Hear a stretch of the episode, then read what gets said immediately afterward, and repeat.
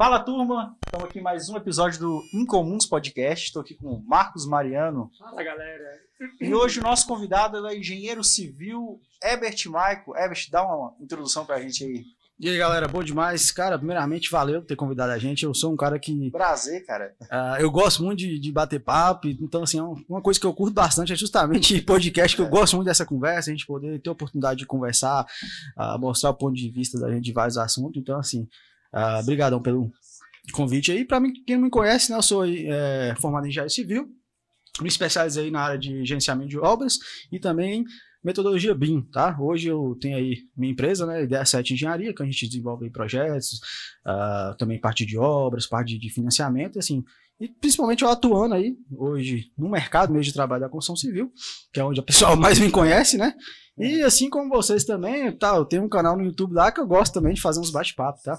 E por isso que para mim é bacana estar tá aqui é, hoje. é Engenheiro Herbert Michael, né? Isso. Né? Tem o, a, o o quadro lá, Engenheiro Entrevista. Exatamente. Entrevista. Deixa eu colocar o link lá no, na Bacana, show de bola. Que é, tipo assim, é um quadro, dentro do meu canal diário, a gente, eu falo muito sobre engenharia em si, mas é um quadro que eu criei justamente para ter isso aqui que a gente está fazendo. Uhum. Tipo um bate-papo e assim, eu levo profissionais Sim. lá de áreas diversas, não é de engenharia, tá? Porque assim, isso para mim é muito bacana, a gente ter essa abertura, poder estar tá aqui hoje uh, conversando e jogando conversa ah, fora é e massa, agregando para o pessoal é, que está assistindo. Com certeza. Porra. É porque você dá uma visibilidade à pessoa passar aquilo que ele conhece e que ele acha que as pessoas deveriam saber e que é Sim. é difícil elas terem o contato com essa informação, né? E o que eu acho mais bacana, Diego, é a forma descontraída.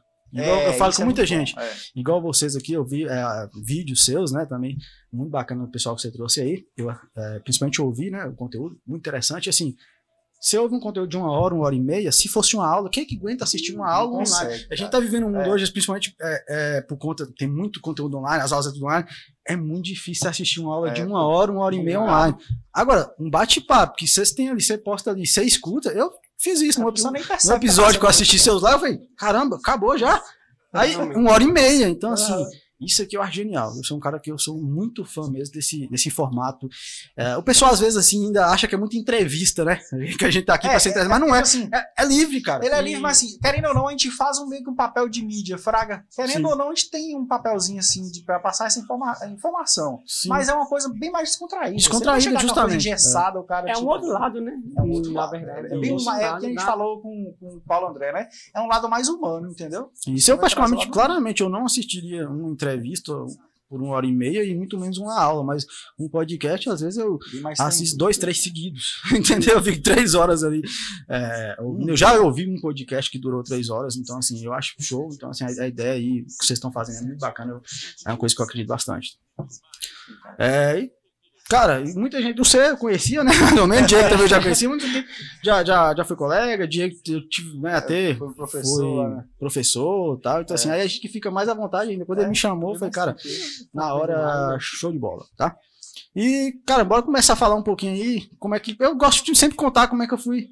É, é engenheiro, cara. Né? contar como é que eu cheguei a ser engenheiro, porque, assim, foi uma coisa que nem eu tinha planejado, sabe?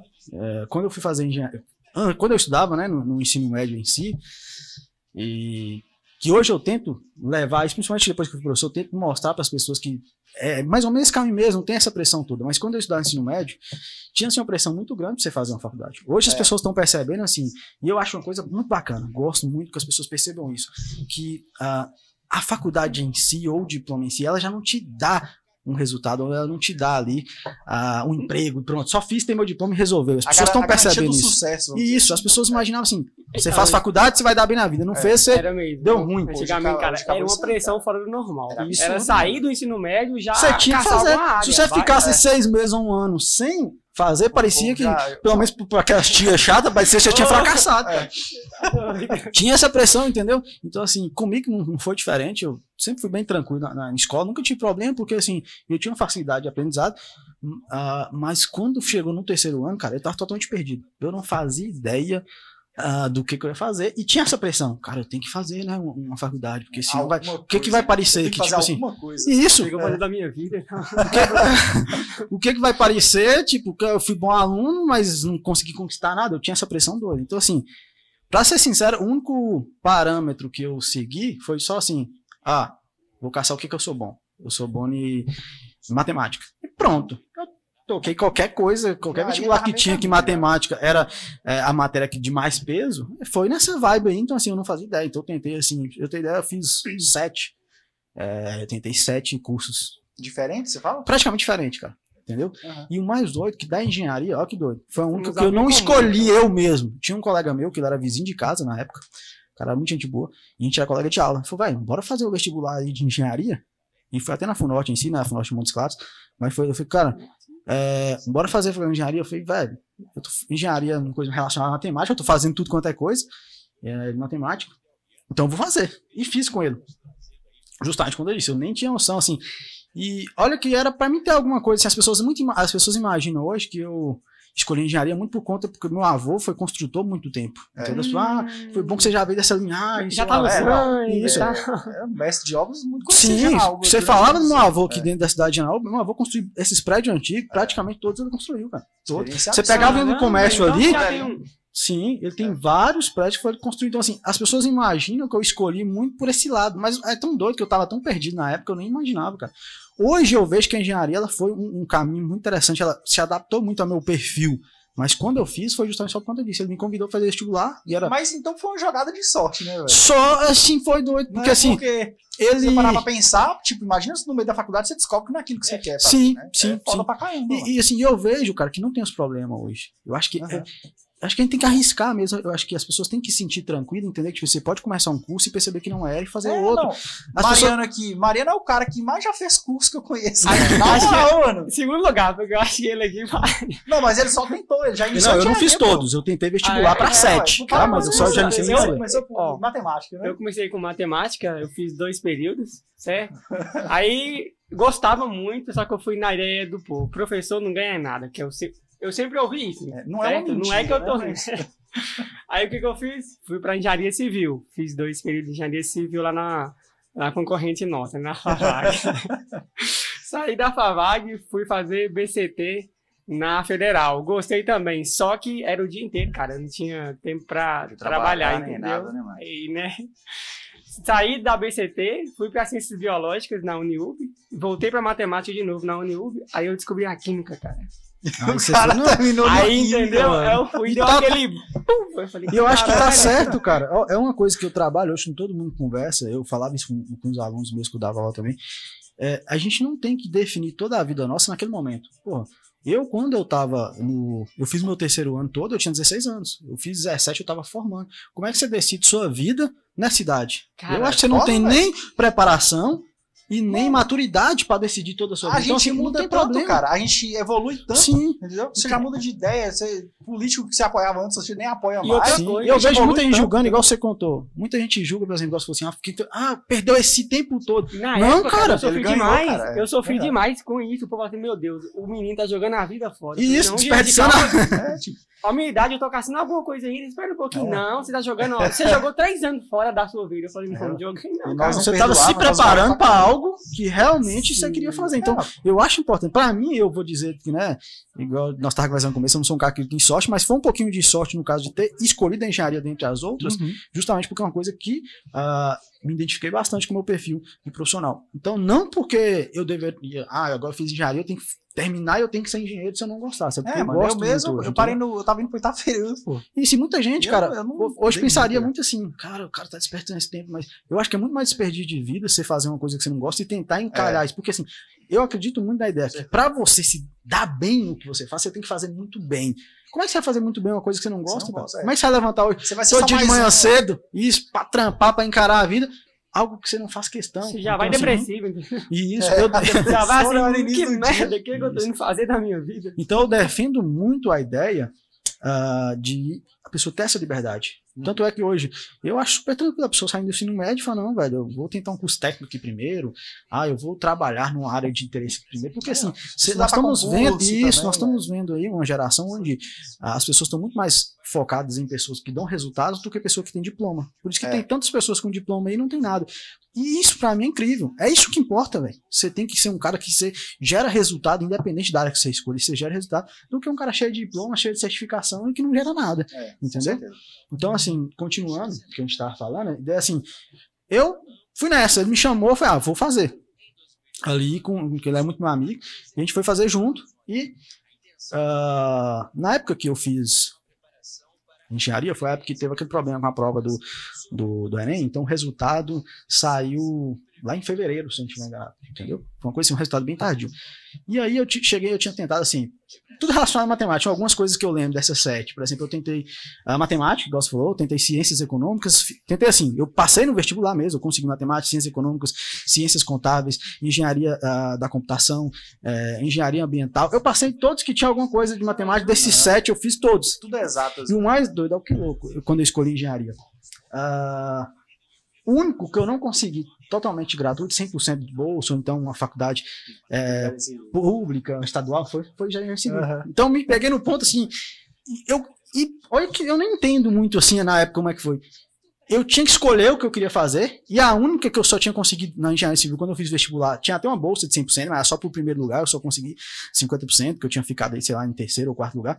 Então, assim, a única que eu tinha que pagar, pelo menos 50% do, do, da faculdade ali, era engenharia civil.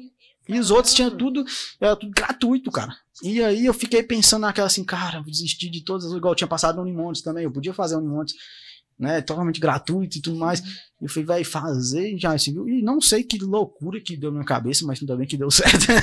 eu fui fazer engenharia civil. Então eu escolhi fazer engenharia civil, eu fiz a matrícula, aí eu paguei a matrícula, paguei o primeiro mês. Aí quando eu comecei a estudar, que aí saiu o resultado do Enem. Ah, aí eu peguei é o resultado do Enem, né? joguei no, pra, na engenharia civil lá na, na, na FUNORTE, uhum. e aí que eu ganhei a bolsa de 100%. E, cara, uhum. e tipo assim, eu escolhi sem nada, e assim, foi muito bom, porque foi uma escolha que eu fiz meio que realmente por acaso, não tinha nada que me influenciasse tanto, igual eu falei que por mais que meu avô. É, com ele, escuro, Sim. Por mais que meu avô ele tivesse Caramba. ali essa parte dentro de obra, mas eu nem imaginava mexer com obra, essas coisas, tá? É, só que eu escolhi e acabou que eu falei assim, porra, ainda consegui a bolsa depois, então assim, para mim foi muito bom isso aí. E dentro do curso em si, quando eu fui me desenvolvendo ali dentro do curso, fui uh, vendo o que que era engenharia, cara, aí deu muito certo. Aí foi uma das coisas assim que eu fiz que eu falei, velho, valeu muito a pena. Ainda bem que eu escolhi engenharia hoje, eu penso assim, porque é um curso que ele casou bem com o com, com o meu perfil profissional e é um curso que, na minha visão, é claro, né, como engenheiro, ele gera muita oportunidade no intuito é de que abrange várias áreas, né, mano? É gigantesco. É gigantesco. A então área de atuação de engenharia é bem ampla. É absurdo. Muito, muito e pouca gente sabe disso, né, cara? Mano, na Porque, verdade, na verdade, todo ó, mundo que entra na faculdade sabe disso, velho. Porque não tem condição. Você vê muita coisa, mano. Você vê... É, sim, é porque as pessoas procuram o caminho mais fácil, por isso que parece é, que é só aquilo. Tá? Todo mundo só quer fazer projeto externo, obra. O público externo mas... tem na cabeça que engenharia é só ir lá, eu vou fazer, eu vou é, assinar uma obra fazer e uma, aí, é, fazer projeto. fazer projeto e acompanhar. Mas não é, mano. Não tipo, tem avaliação, né? Não, primeiro quando você pensa no, no fator obra em si, quão gigante é o que é, obra. Exatamente. Nós estamos vivendo uma condição que a maioria das pessoas pensa a obra é casa, não sei o quê, mas existe muito tipo. Claro. Entendeu? Sim, com certeza. Então, assim, olha, só olha, de você falar assim, ah, eu vou trabalhar com obra, você vai ter uma dificuldade, às vezes, até de escolher qual o tipo, porque é gigantesca a quantidade Aqui de gente. nós temos ali o exemplo do, do canal, né, que estão fazendo aquela obra ali, é uma obra de engenharia que, tipo assim, é incomum. A gente não está acostumado com aquele tipo de coisa, né? Totalmente subterrâneo e é uma área que a gente não conhece muito sim. já é um campo que a pessoa pode especializar. Sim, sim, então assim, tem muito, mano. Igual o pessoal da mexendo com energia que... fotovoltaica não. aqui na região nossa. Ah, tem cara, minha cara. paixão, velho. Minha paixão. Eu amo muito essas coisas. Teve uma época que eu comprei um dínamo, eu, aqueles dínamo que tem as lanterninhas de, de, de assim, a lanterninha na bike, né? Uhum. E, tipo assim, eu gosto muito de energias renováveis, cara. Aí eu peguei esse dínamo e falei assim, cara, é top, né? se ele liga uma, uma luzinha dessa, por que eu não carrego um celular com esse trem? Aí eu entrei em contato com meu irmão, que é eletricista, ele mora em São Paulo. Aí ele mandou para mim um esqueminha que eu tinha que fazer para poder gerar a voltagem certa para carregar o celular. Aí, tipo, eu fiz, aí andava de bicicleta na rua com um carregador conectado e carregando o celular, velho. E assim. Eu gosto muito disso. Solar é massa pra caramba. E tá é, crescendo pra caramba, né? Hoje você, é, dá dinheiro você demais, tem eólica, solar, você tem movimento de ondas para gerar energia. É muita coisa, muita coisa. muita coisa. A gente está limitado a, a, a, a Mas alguns, é, alguns métodos, né? É a cultura, cara. Em Janaúba, o povo é, né, tem mas, aquela mas... cultura por, por conta dos engenheiros antigos que é chegar e assinar. Eu já ouvi muita, ah, fala isso, é, sim, muita, muita gente fala que chega, não, é só assinar, entendeu? É, é o famoso a ideia é essa, pencil, né, que a gente fala. Em Janaúba, infelizmente, tem, sim, eu vou te sim. falar, cara, que 90% da população de Janaúba que não tem contato com engenharia civil, que conhece só de fala, só de ver alguma coisinha, fala assim, entendeu? É, eles vê, é vê assim, muita. Infelizmente, né? É, vê muita limitação. Então, assim, mas é uma coisa extremamente ampla. Isso que é foi uma das coisas que mais eu gostei quando eu entrei, por conta de ser uma área muito ampla. E assim, e isso aí te dá liberdade, cara. Entendeu? É diferente de às vezes você pegar um curso, às vezes eu não entendo, não sei muitos outros cursos, que eu, por mais que eu fiz vários vestibular, mas faculdade mesmo, eu só fiz engenharia civil.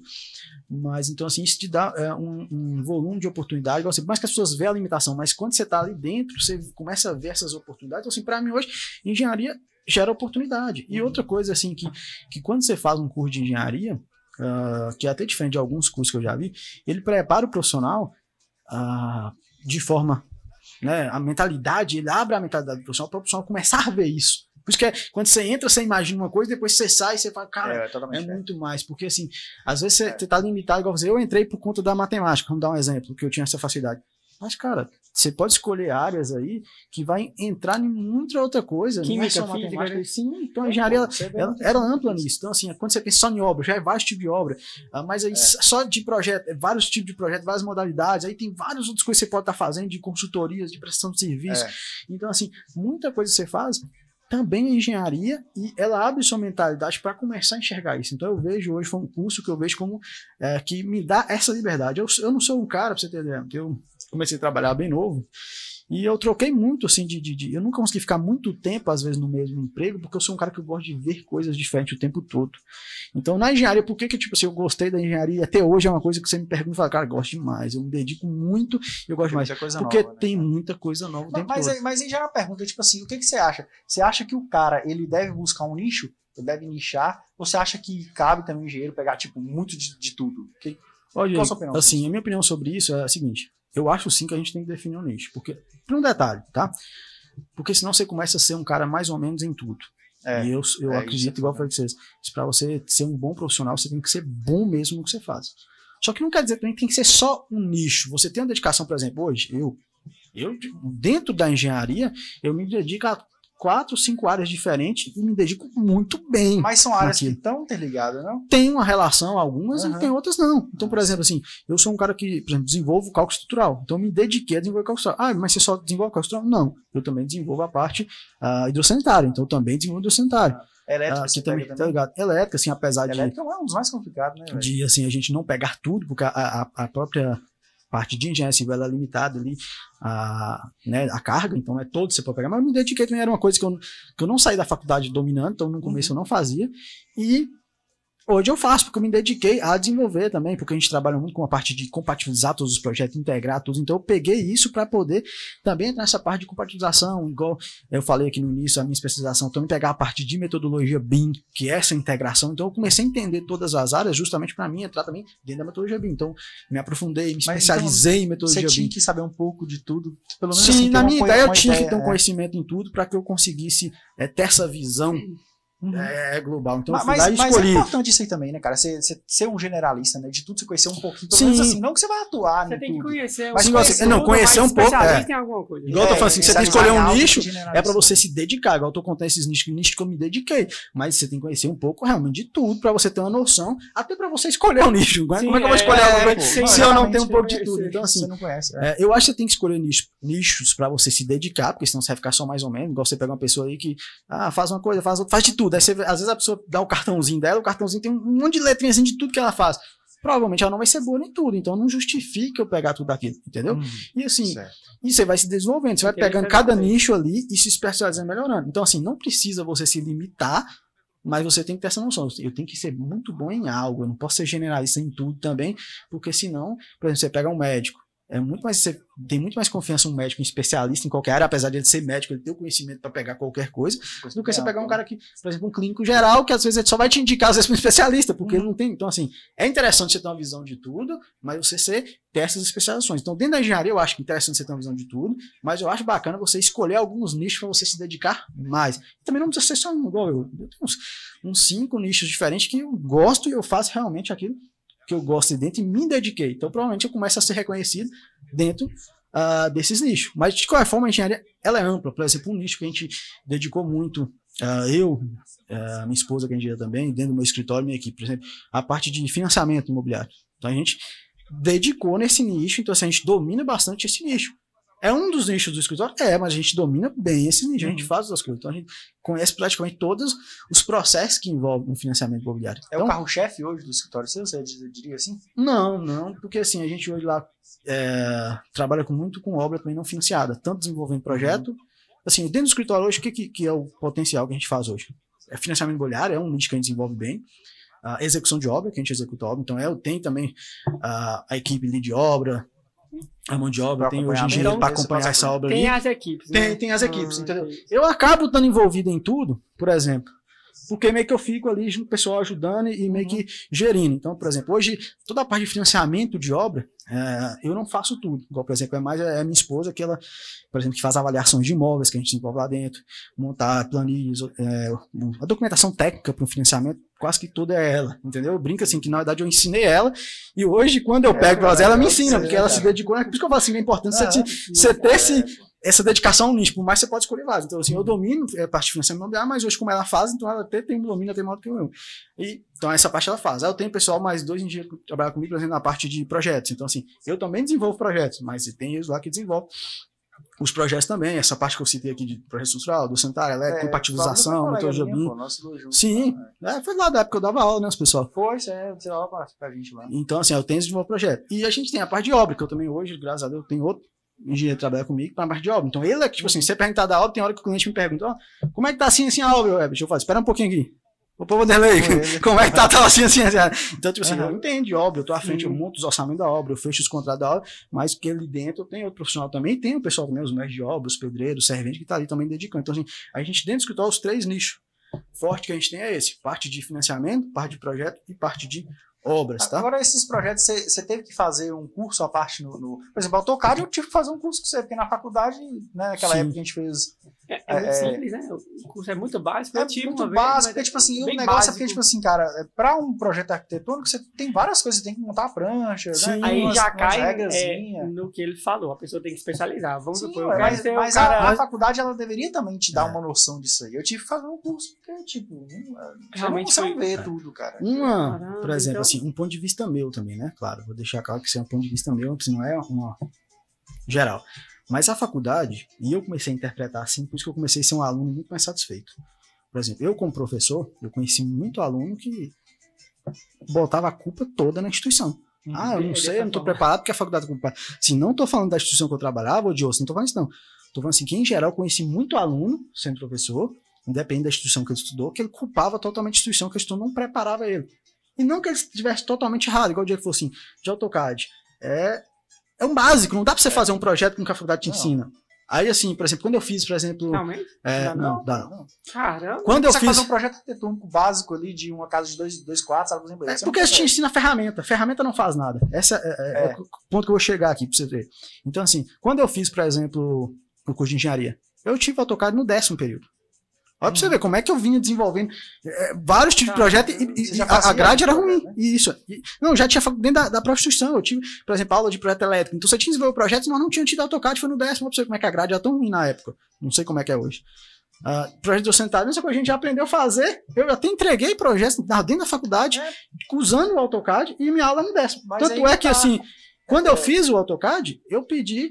ah, eu esqueci como é que chama a palavra em si, mas é pra você não fazer a disciplina. Eu fiz só uma prova, uma Aham. prova, e eles me, me deu a, a aptidão na disciplina e eu não cumpri, porque assim, eu já tinha feito. Dispensado? É, fui dispensado a disciplina e tirei 100 na prova, então eu fiquei com 100 na matéria. Você pegar meu, Você já sabia, meu, né? né? Porque eu já dominava. fora, então, no assim, eu né? pedi pra, pra ser dispensado a disciplina, porque não- na minha cabeça, cara, mas eu já tive que aprender lá atrás. Eu aprendi, por exemplo, no segundo período. Não chegou a tocar. é, mas ó, você falou de um projeto. Eu fiz projeto de sanitário lá, você le- aquele prédio que, que vocês executaram, que você levou a gente no roteiro uma vez.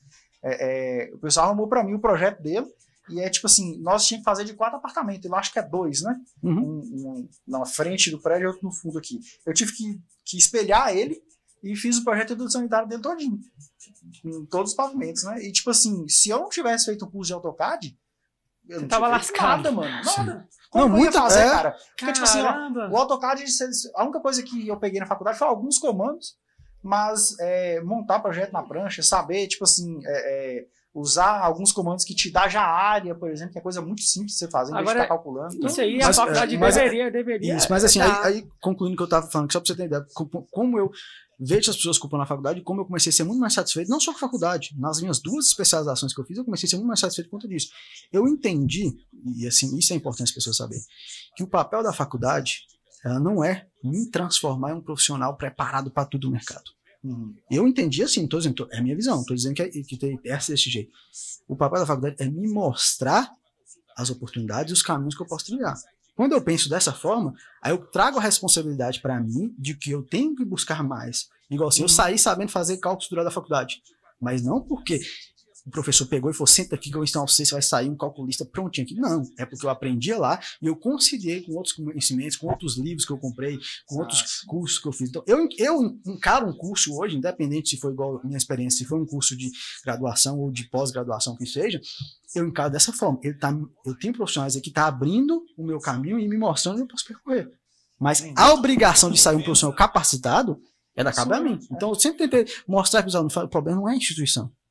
Entendeu? Eu não estou falando de uma em particular, estou falando em geral. Eu Realmente. vejo que o papel da faculdade é esse. Eu acho que a facu- a faculdade falha quando ela não me mostra as oportunidades, quando ela me limita a uma única coisa. Eu acho que isso é uma falha. Mas quando ela tem professores aí que me mostra isso, eu acho que ela já está certa. Que cabe a mim agora sair de lá bom ou ruim. Por exemplo, um exemplo que eu vou te dar. Quantos professores a gente tem que são professores que estão dentro do mercado aí, e pessoas extremamente capacitadas, e são nossos professores, e ele dá uma disciplina pra gente, aí você me fala, quantas vezes você sentou para falar, professor, eu tô com uma dúvida sobre tal coisa aqui, o que, que você me conta? Tem aluno que nunca É. fez isso, cara. Aí ele teve uma abertura de estar com um professor ali, que domina muito, igual quando eu fiz minha especialização em BIM, que é um tema muito em alta. Cara, meus professores são pessoas mais renomados em BIM. Eu tive professor lá que estava desenvolvendo a norma de BIM no Brasil. Ah, Então, assim, lógico ele foi lá para mim desenvolver uma matéria.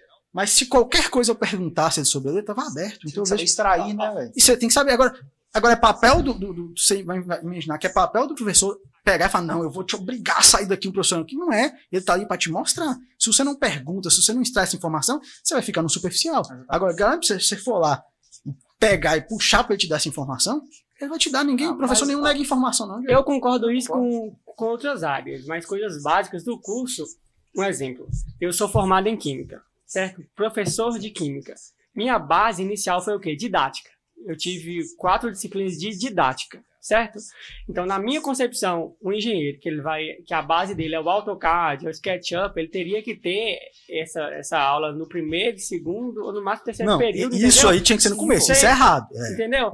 Tem que Isso ter é essa errado. base do cara ele criar, entendeu? Porque Exatamente. o AutoCAD é a base da criação da engenharia. Eu entendo assim, eu não sei se eu tô errado. Não é bem assim, mas assim, é, é mais ou menos isso. É. É tipo Porque assim, ó, vou te dar um exemplo. É, é errado eu ter no décimo, isso é errado.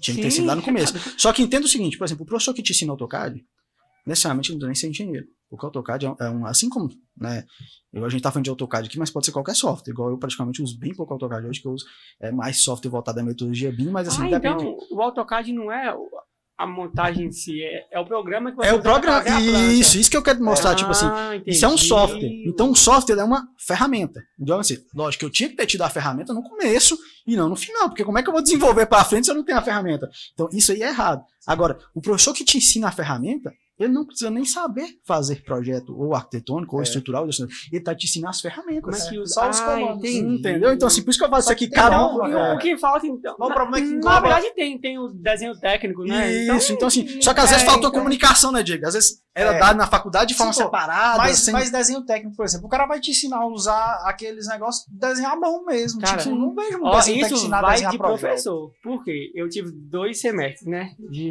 engenharia, como eu falei. Nunca chegou um professor e falou, gente, AutoCAD é só uma ferramenta. Não, AutoCAD lá, eles tratam como se fosse um... Pô, nós fizemos desenho Caramba. técnico do AutoCAD junto, ué. Sim, O primeiro e o segundo período nós fizemos junto. é realmente. É, isso é um erro. Qualquer software Sim, é só uma cara. ferramenta. E ó, o principal, é por isso que a gente tem hoje tanto problema, por exemplo, é, de cálculo estrutural. Se for pesquisar, tem muito é, é, erro da engenharia, às vezes triste, infelizmente, mas às vezes é, a gente vê notícia aí de é, prédios é, desabando, gerando Caramba. risco, a gente vê muito isso. Porque assim, as pessoas é, começaram a enxergar software como.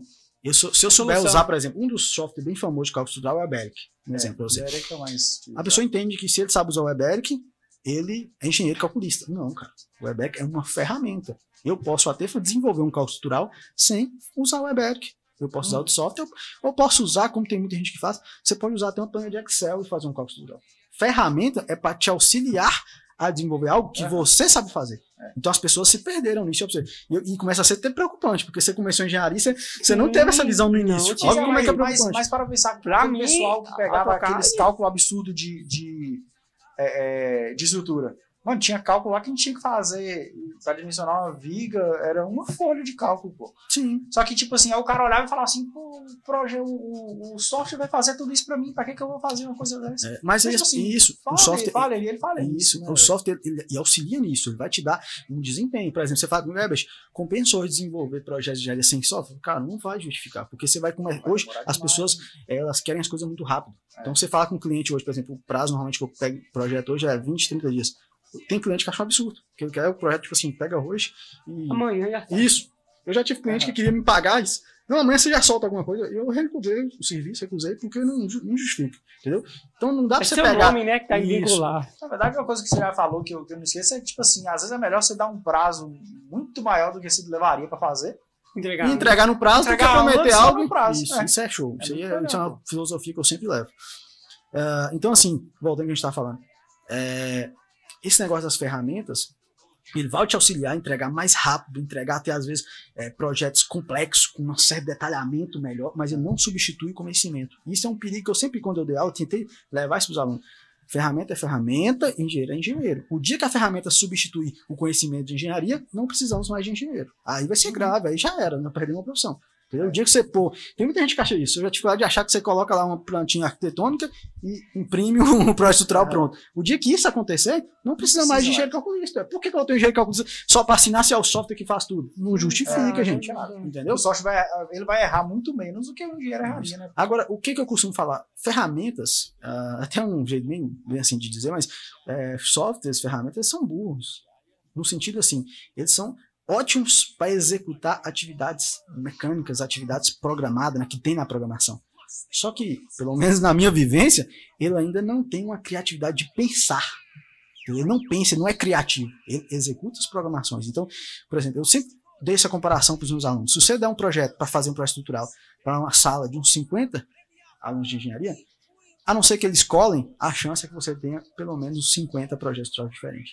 E aí, tem um certo e um errado? Não. Não tem um certo errado. Vai ter um que vai ter mais econômico, vai ter um que vai gastar um pouco mais, mas é porque o projeto representa a forma que aquele engenheiro pensa. E eles podem usar a mesma ferramenta, tá? Eles podem usar o mesmo software que vai ser Então, a, a ferramenta Então, assim, sem engenheiro. é Vou te dar um exemplo mais prático. E isso muda o que? É ferro? Não, isso muda o seguinte: você sabe é, qual o lugar ideal de colocar um pilar?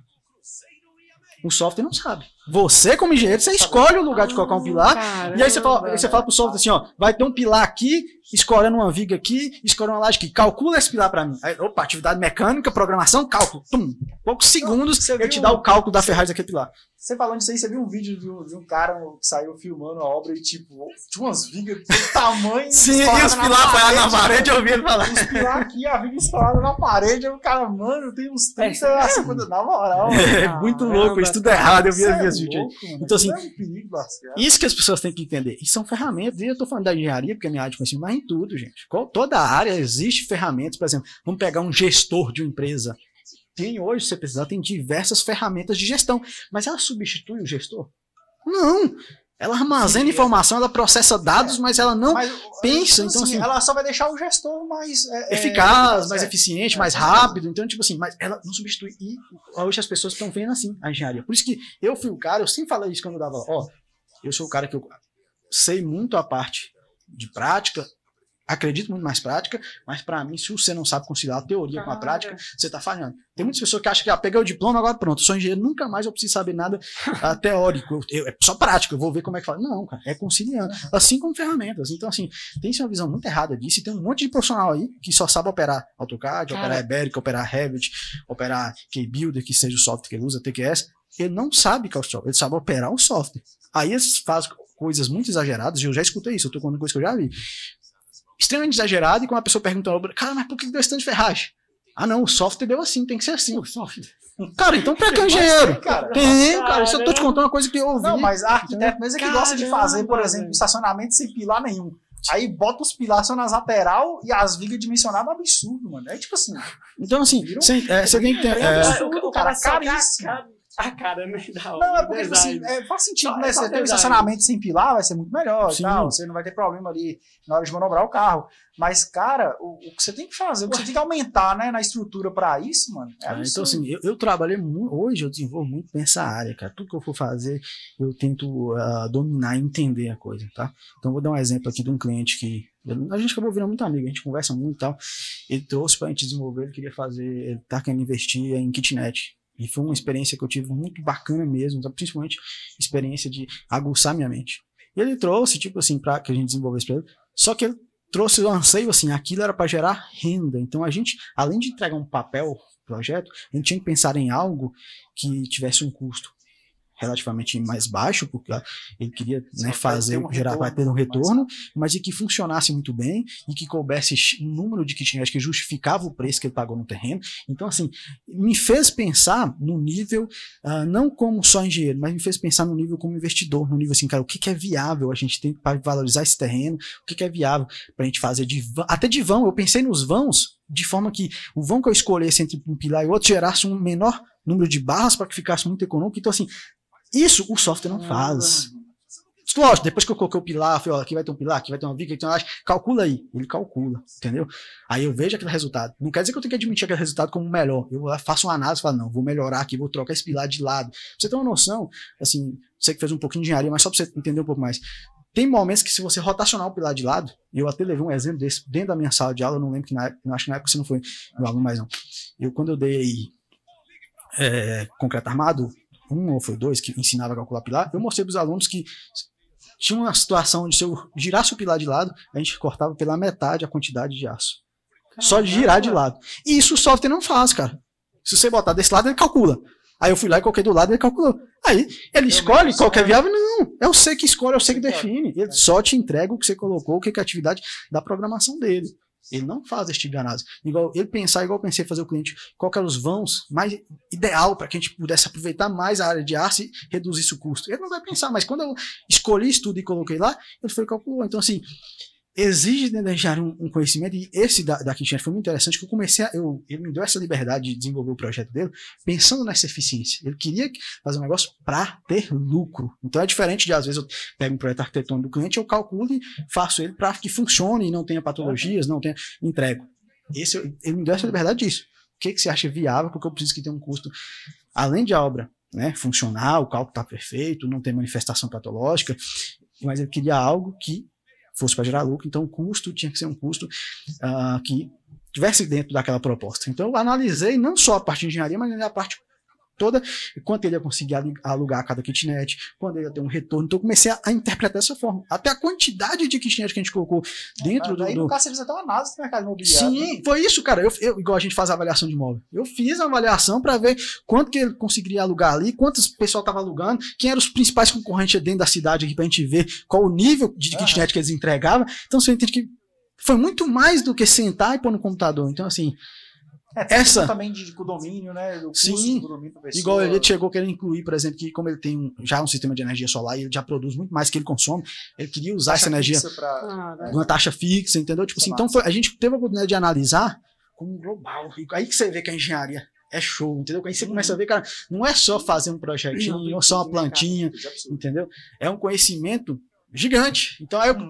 isso para mim foi muito bom, porque eu já tinha um conhecimento de mercado, porque a gente mexe com avaliação de imóvel.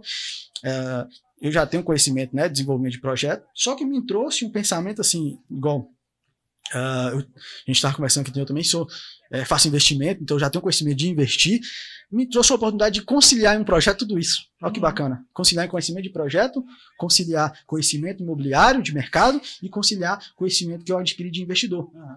Porque aquilo era um investimento, apesar de tudo, entendeu? Eu não estava construindo para Não, morar, eu queria para ter retorno financeiro.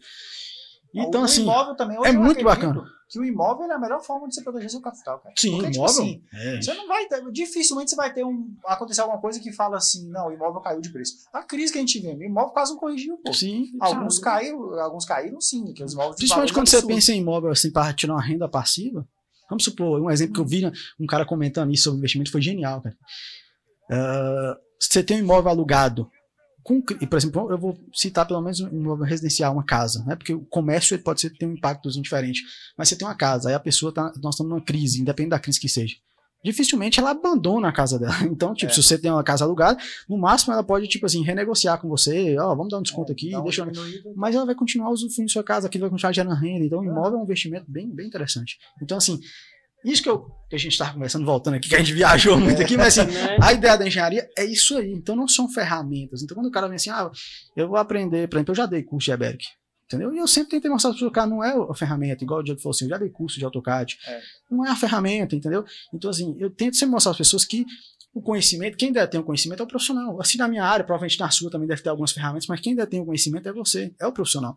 Então a gente não pode perder isso. Então eu vejo muita, vejo muita gente que a gente chama aí no mercado de operador de software.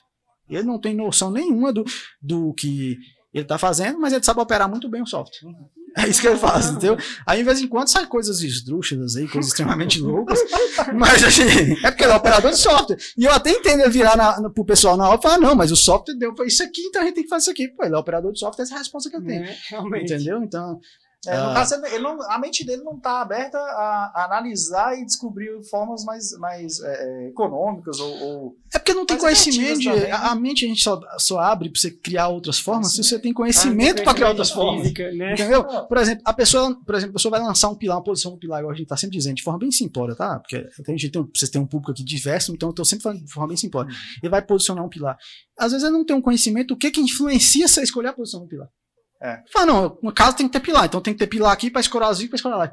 Mas existe um estudo, um conhecimento que te deixa preparado para escolher as melhores posições do pilar. Se você não tem esse conhecimento para escolher as melhores posições do pilar, o que você vai fazer? Colocar em qualquer lugar e pronto. Então, assim, tudo, existe a, a posição para você escolher a melhor forma de posicionar a laje. Mas, é, na prática, as pessoas acham que, por exemplo, a gente trabalha muito com laje treliçada. A gente tem que se colocar sempre no menor vão. Eu já tive casos que eu mandei uma laje no maior vão e a pessoa falou, é, tá errado aqui, né? Porque é, tem que ser no menor vão. Eu falei, não, mas quem falou que tem que ser no menor vão? A minha, da forma que eu calculei, eu cheguei no consenso que essa posição aqui era melhor no maior. Ah, mas é porque sempre as pessoas colocam no menor. O que? As pessoas sempre colocam no menor. Você fala a direção da laje? A direção da laje. Como assim, pô? Mano, é, porque, inclusive eu questionei isso. Muito grande não pode, né? Não, não, é porque, tipo assim, ó, se você tem um, um, um cômodo lá 4x6, você vai posicionar a laje nos 4 metros, não nos 6. Porque, tipo, isso, tecnicamente um é melhor porque para dimensionar a laje vai ser mais fácil, porque o vão com a laje tem que ser 4 e não 6. Mas vou te dar um exemplo que já aconteceu comigo. Não 4x6, porque 6 é um, um vão exagerado para é, laje treliçada, tá? Sim. Mas vamos pensar num cômodo assim, 3x4. Porque a gente uhum. trabalhando com laje treliçada, então vamos trazer o que seria uma laje treliçada, né? Porque a laje treliçada também tem limitações, então assim, vamos pensar um cômodozinho mais simples, 3x4. Uh, na prática, as pessoas vão apoiar só no 3. Mas vamos supor que, onde ela vai apoiar nos 3, aquelas vigas que esses pilares estão já extremamente sobrecarregados. Aí você vai trazer mais carga para ela.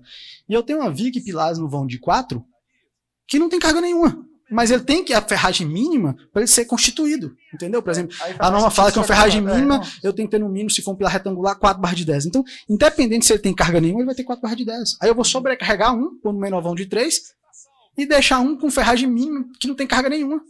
Eu jogo no de 4. O cara que vai dimensionar a laje para 3 e para 4, ele não tem muito problema em mudar ela para 3 metros, ela para 4 metros. Independente se ia ter que acrescentar uma barra naquela outra Toma, Isso, mas é muito melhor ele usar aquela estrutura que não tem carga nenhuma. Então, assim, essa é a concepção, entendeu? Então, assim, mas as pessoas se treinaram a, a coisas tão mecânicas que obrigatoriamente tem que ser no menor vão, menor vão, menor vão. Então tem hora que o vão é tipo 3 e um 3,5.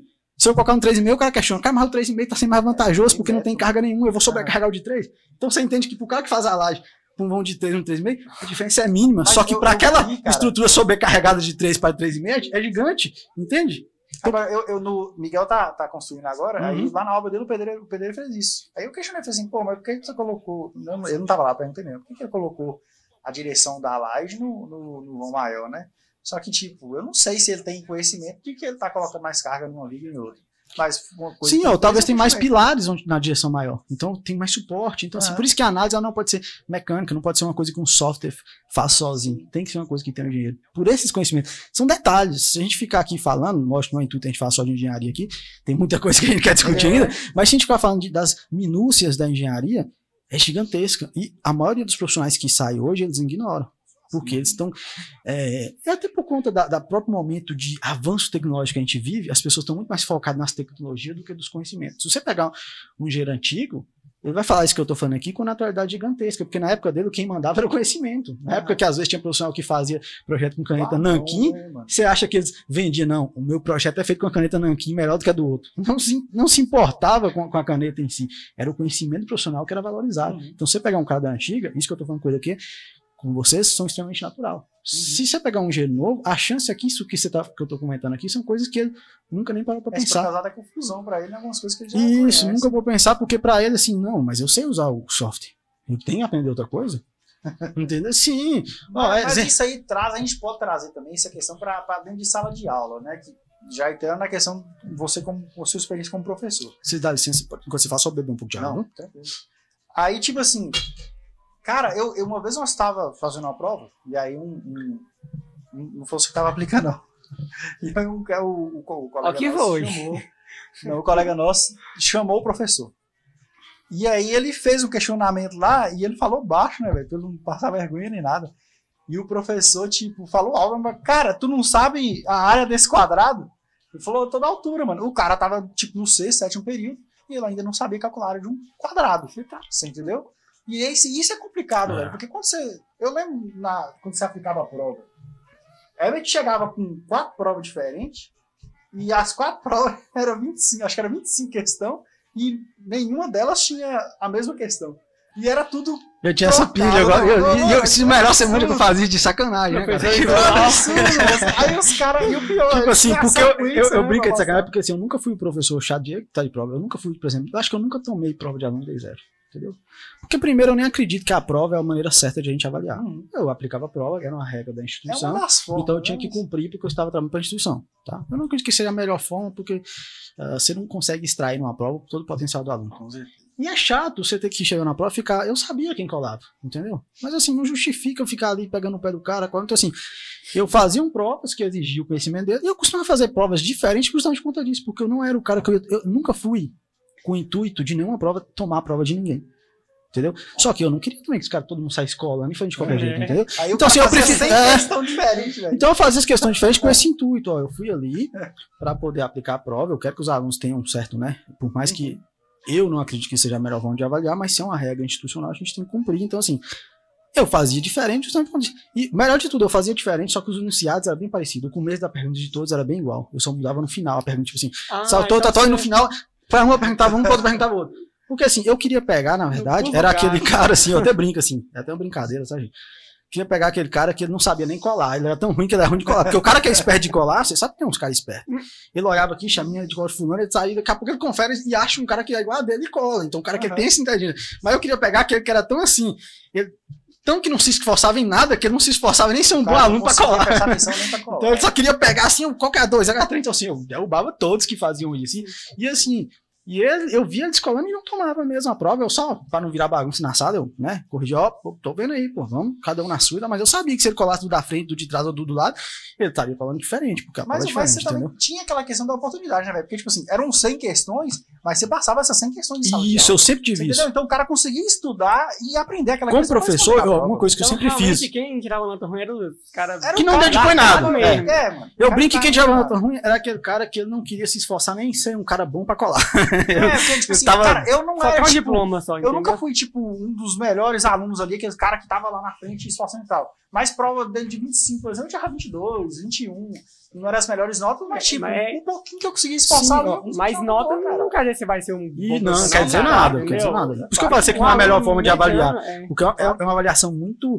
Porque tem pessoas que às vezes ele não tá. Naquele momento da prova, ele não tá bem o psicológico dele. Então não é nem que eu não tenho conhecimento. É. Por isso que eu falo que a prova não, ela não, questão, não né? te. não mede. E tem o gente que não sucesso de consegue ninguém. fazer prova, né, cara? Tem gente que tem dificuldade de fazer prova. Mas não quer dizer que ele vai ser um profissional horrível por conta disso. Não. Se você pôr numa área específica ali, ele vai ser muito bom. Da mesma forma que tinha gente que não conseguia apresentar trabalho na frente. Né? É, não, tinha Não ia, não adiantava eu falar, travar, bora. Aí a pessoa virar pra mim, pode dar zero, mas eu não vou. Então, pra que eu dar zero pra essa pessoa?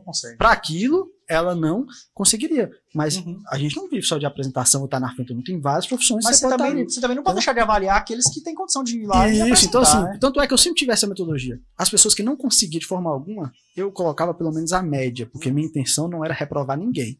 Lógico, eu não ia dar uma nota boa, que eu estaria diminuindo o sucesso de quem foi lá. Claro. Entendeu? Mesma coisa de prova. O que eu sempre fiz quando eu dava aula? todas as questões que tinha na prova, em algum momento da matéria eu dei ela. Uhum. Dava um exercício. Eu, eu cheguei a ponto de dar o exercício de revisão Então antes é- da prova, na semana É. da prova, com todas as questões da prova. É. Deus. Mas era sem Entendeu? questão. É, o cara então era tão disperso que ele não Mas conseguia. era, Por mas quê? era sem questão. Cara, então o cara tinha que estudar, cara. Não adiantava. Porque como é que ele ia saber quais 25 questões que ele? Isso, então assim, por que que. que- Era só prestar atenção nas aulas. Então, assim, meu intuito era: se você tá preparado, você vai passar aqui. Sua- Quantos alunos ali?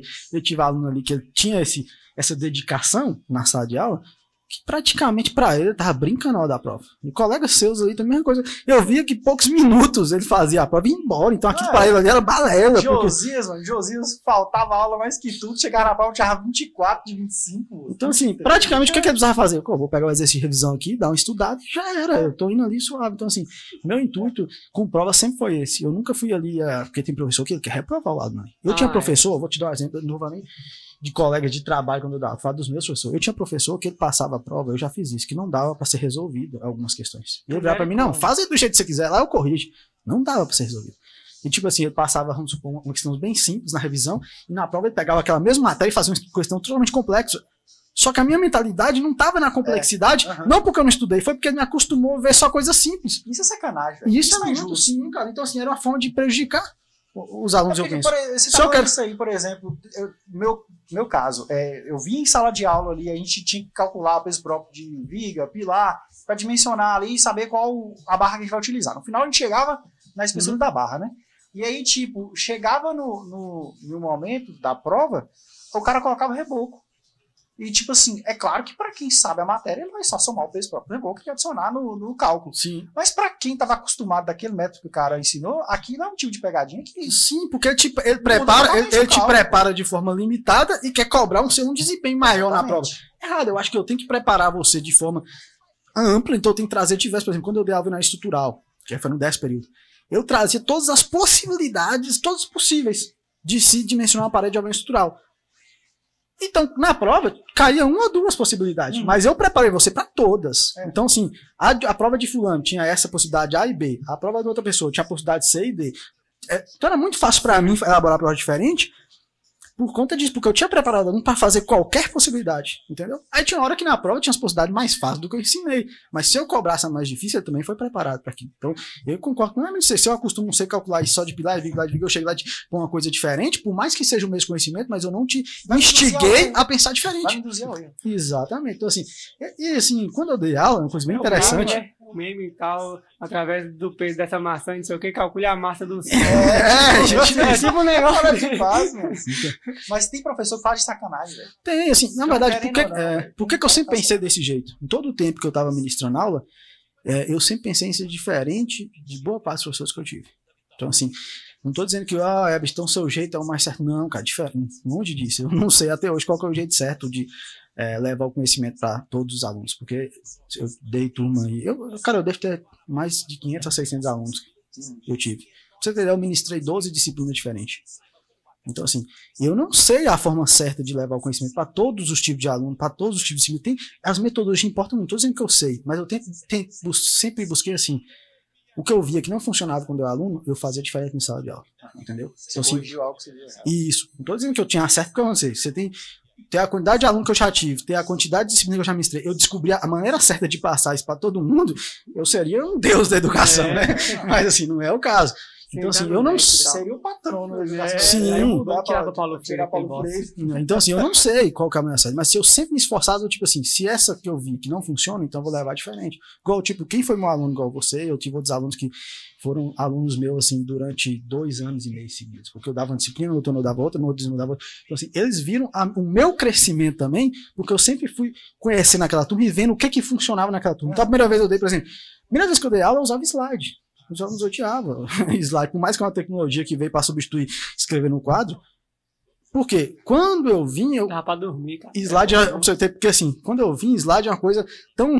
É, eu não sou tão velho, cara. mas quando eu fiz. Não, só outra diferença. Eu não sou tão velho, mas quando eu fiz a faculdade, slide era um dia típico. Em geral, todos os professores escreviam no quadro. Não tinha slide, você entender. Ah, É Hoje nas inovador, instituições, né? isso. É Hoje nas instituições. né? É, isso. Hoje nas instituições, ah, todas as salas de aula têm um retroprojetor no teto. É. Na minha você tinha que agendar. Do o lado, dia do que lado da cadeira do professor tinha o cabo é, é, o VGA. cara VGA pra você só É, conectar. Quando eu estudei, você tinha que agendar. Pra você, pra você apresentar um trabalho com reprodutor, você tem que agendar com Nossa. antecedência. Então, Aham. você entende que, assim, eu trouxe a- nas primeiras disciplinas a ideia de trazer é, slide, porque na época eu estudei, slide era uma coisa que evitava de a gente anotar bastante.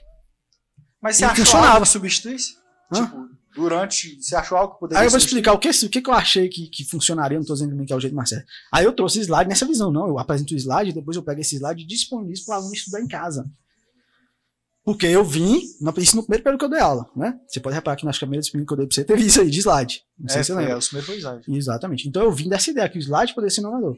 Porque na minha aprendizado na faculdade era uma coisa que a gente ficar escrevendo, eu odiava escrever. Uhum. Você ter ideia, tanto é que eu acostumei, eu tirava xerox do É, caderno dos alunos, também, porque eu nunca escrevia. Eu estudei a faculdade toda, tirando o primeiro período que eu caí na besteira de comprar um caderno de 400 folhas, e não usei quase nada. Do Né? segundo em diante eu comprei, um- 10 folhas ali. do segundo em diante eu comprei um caderno de 96 folhas, e esse foi meu caderno do segundo ao décimo. Por quê? Sabe por que eu usava meu caderno? Quando o professor pedia pra fazer algum exercício entregar ele, eu tinha que ter folha pra não ficar pedindo os colegas. Eu nunca copiei nenhuma matéria.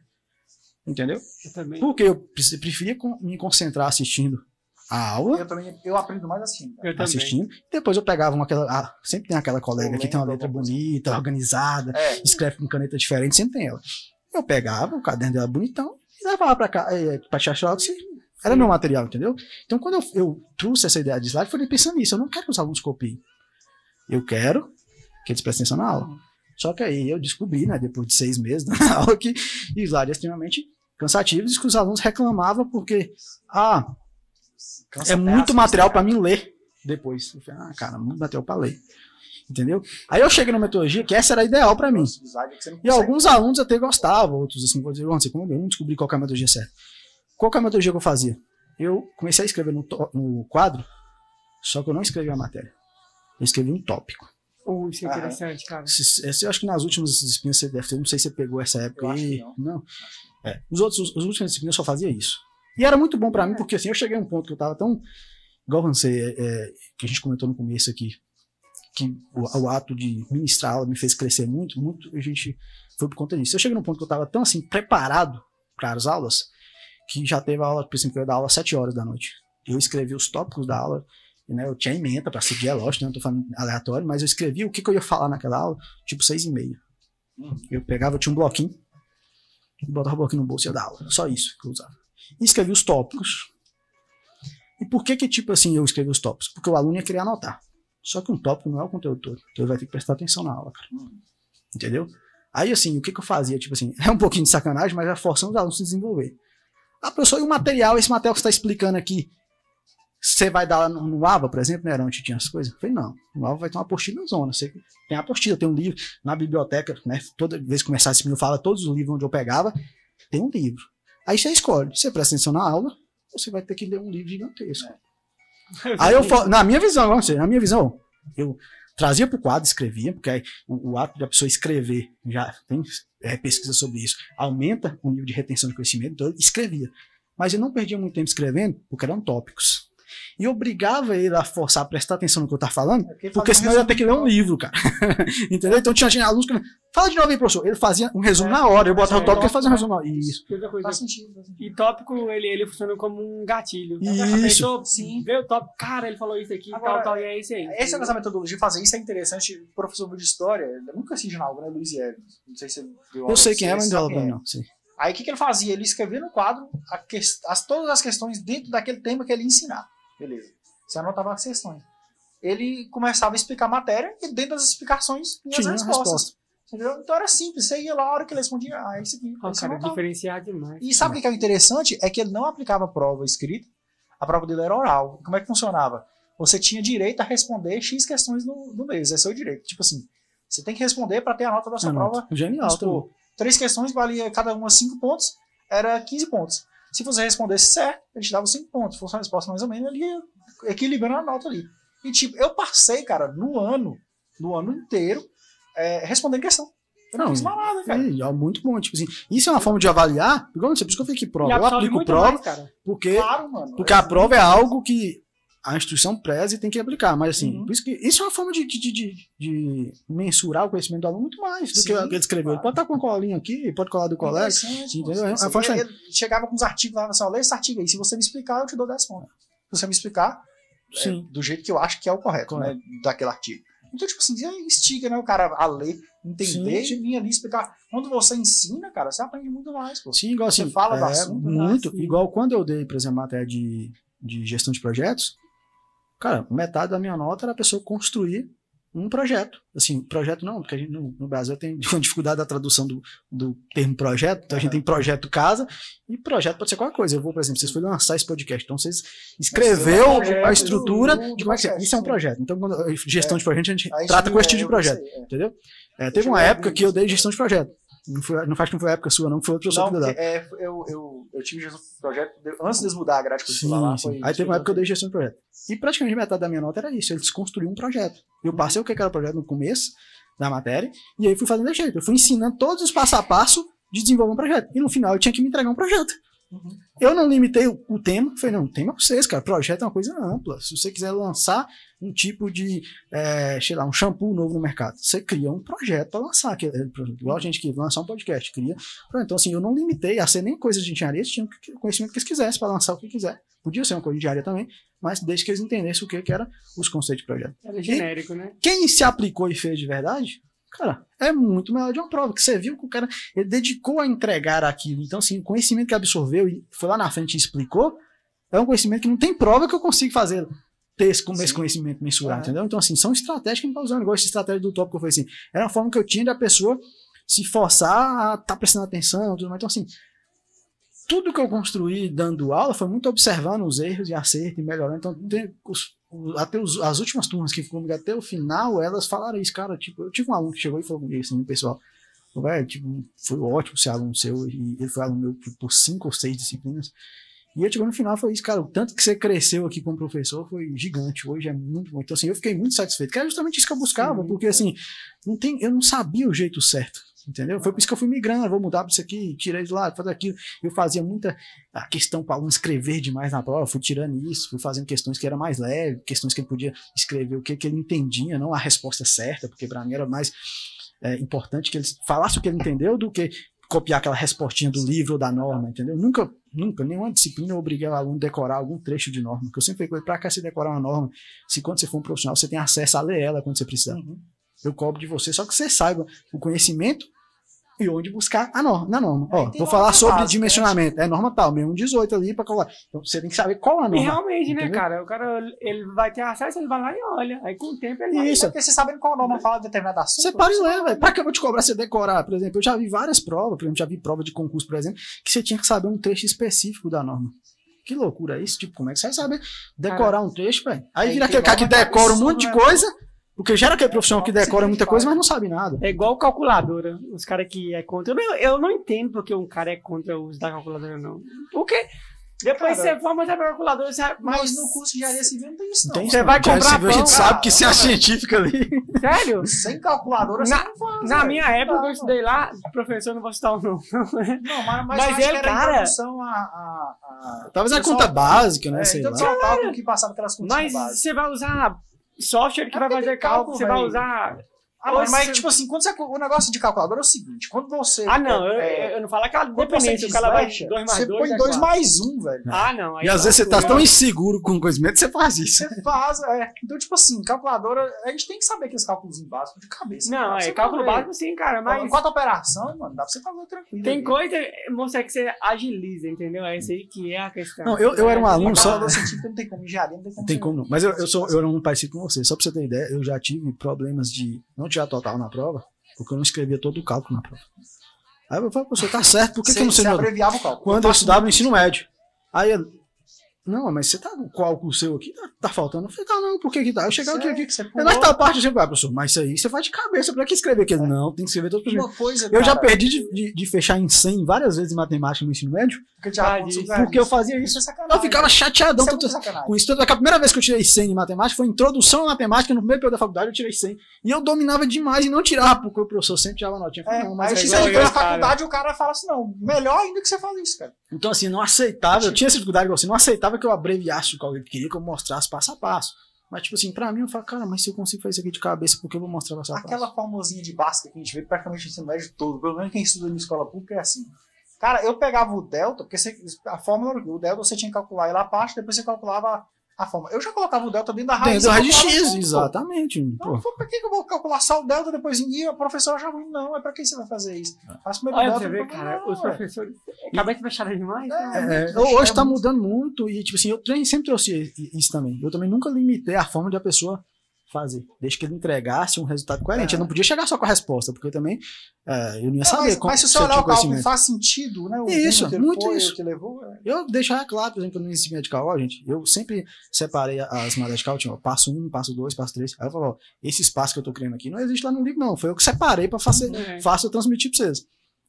Mas a forma você quiser fazer. Cara- se você quiser fazer separadinho igual assim, ok. Se você quiser fazer tudo junto, entregar tudo junto, chegou no resultado, me mostrou isso. É ok. Eu já perdi nota porque, tipo assim, tudo bem. Eu entendo até certa parte. Eu escrevi o cálculo meu de caneta vermelha certinho, tava perfeito. O professor tirou vermelha. porque era caneta. Eu, moço, eu, acho, eu achei isso um absurdo, porque ele tava é, é, testando meu conhecimento, não é.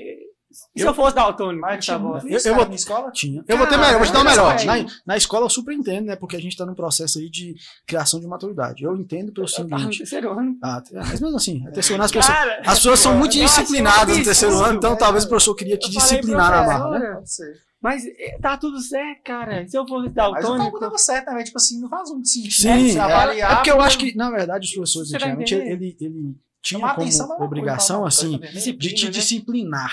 Isso, isso é interessante. Assim, não tô dizendo que ele fez certo, não, que eu tô totalmente contra isso, tá? Porra, seu cálculo tava certo. Mas eles tinham esse papel de te disciplinar, e nós éramos, por exemplo, minha geração, talvez as suas, a gente tinha um respeito muito grande pro professor, entendeu? Vixe. E eu dei a aula Ah, para alunos mais tinha novos, professor, e você vê que as pessoas não têm um mínimo de respeito. Então, assim, eu entendo que talvez quando o professor fala que não pode caneta vermelha, não era o problema com o vermelho em si, é porque ele estava querendo te disciplinar para você ter um respeito ele. respeito, né? Apesar de eu discordar o fato disso. Por exemplo, eu vou contar um caso que aconteceu na faculdade. Cheguei na prova, pá, 19. Olhei tudo certo. Ah, professor, valia 20 na prova. Por que eu tinha 19? Aí ele falou assim: ah, não, porque sua letra é muito feia, tá muito bagunçada. Eu falei, mas tá errado alguma coisa? Não, é só porque sua letra é feia mesmo. Caralho. Aí, no meu momento, Tá, eu pensei. você que fez a prova? Eu, não, eu era o aluno. Quando eu estava na faculdade, Aham. ele tirou um ponto porque minha letra era feia.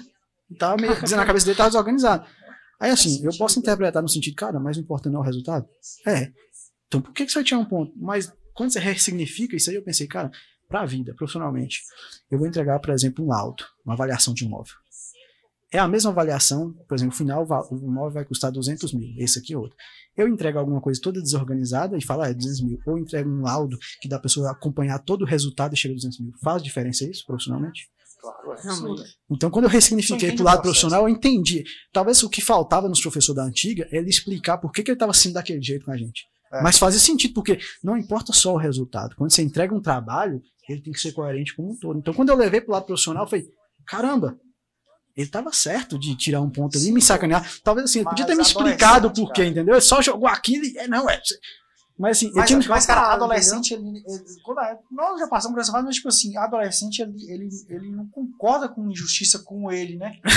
quando a pessoa né, faz alguma coisa que é injusto, o cara fica assim, Fica isso chateado. é sacanagem, velho. Depressão baixa, cara. Meu Deus, eu sou um Mas, merda. mas você sabia que, na, inclusive, na infância, isso causa trauma, velho? Causa, tem muita gente que tem sem problema. isso. motivo daquilo. Então, assim, eu, eu imagino que, que os professores, talvez, eles falhavam um pouco, assim, de explicar por que eles estavam sendo assim com a gente. Mas eu que o papel dele, fazendo isso, disciplinava muito, entendeu? Porque a gente, a gente tem que ser questionador, entendeu? A gente tem que ser isso, e a gente tem que ser. Então, quando o professor te limita, por exemplo, quantas vezes eu tive isso, talvez vocês também teve, você tinha tão receio na sala de aula que você queria apontar um ponto de vista, mas você tinha receio de, de, de falar e levar um ponto. É. Então, assim, isso aí a gente está limitando Ou, ou até perguntar, né, cara? e isso, até perguntar quantos alunos vai passar sem saber com medo de perguntar. Então você está limitando a pessoa de ser questionador. Então isso é, É. é certo.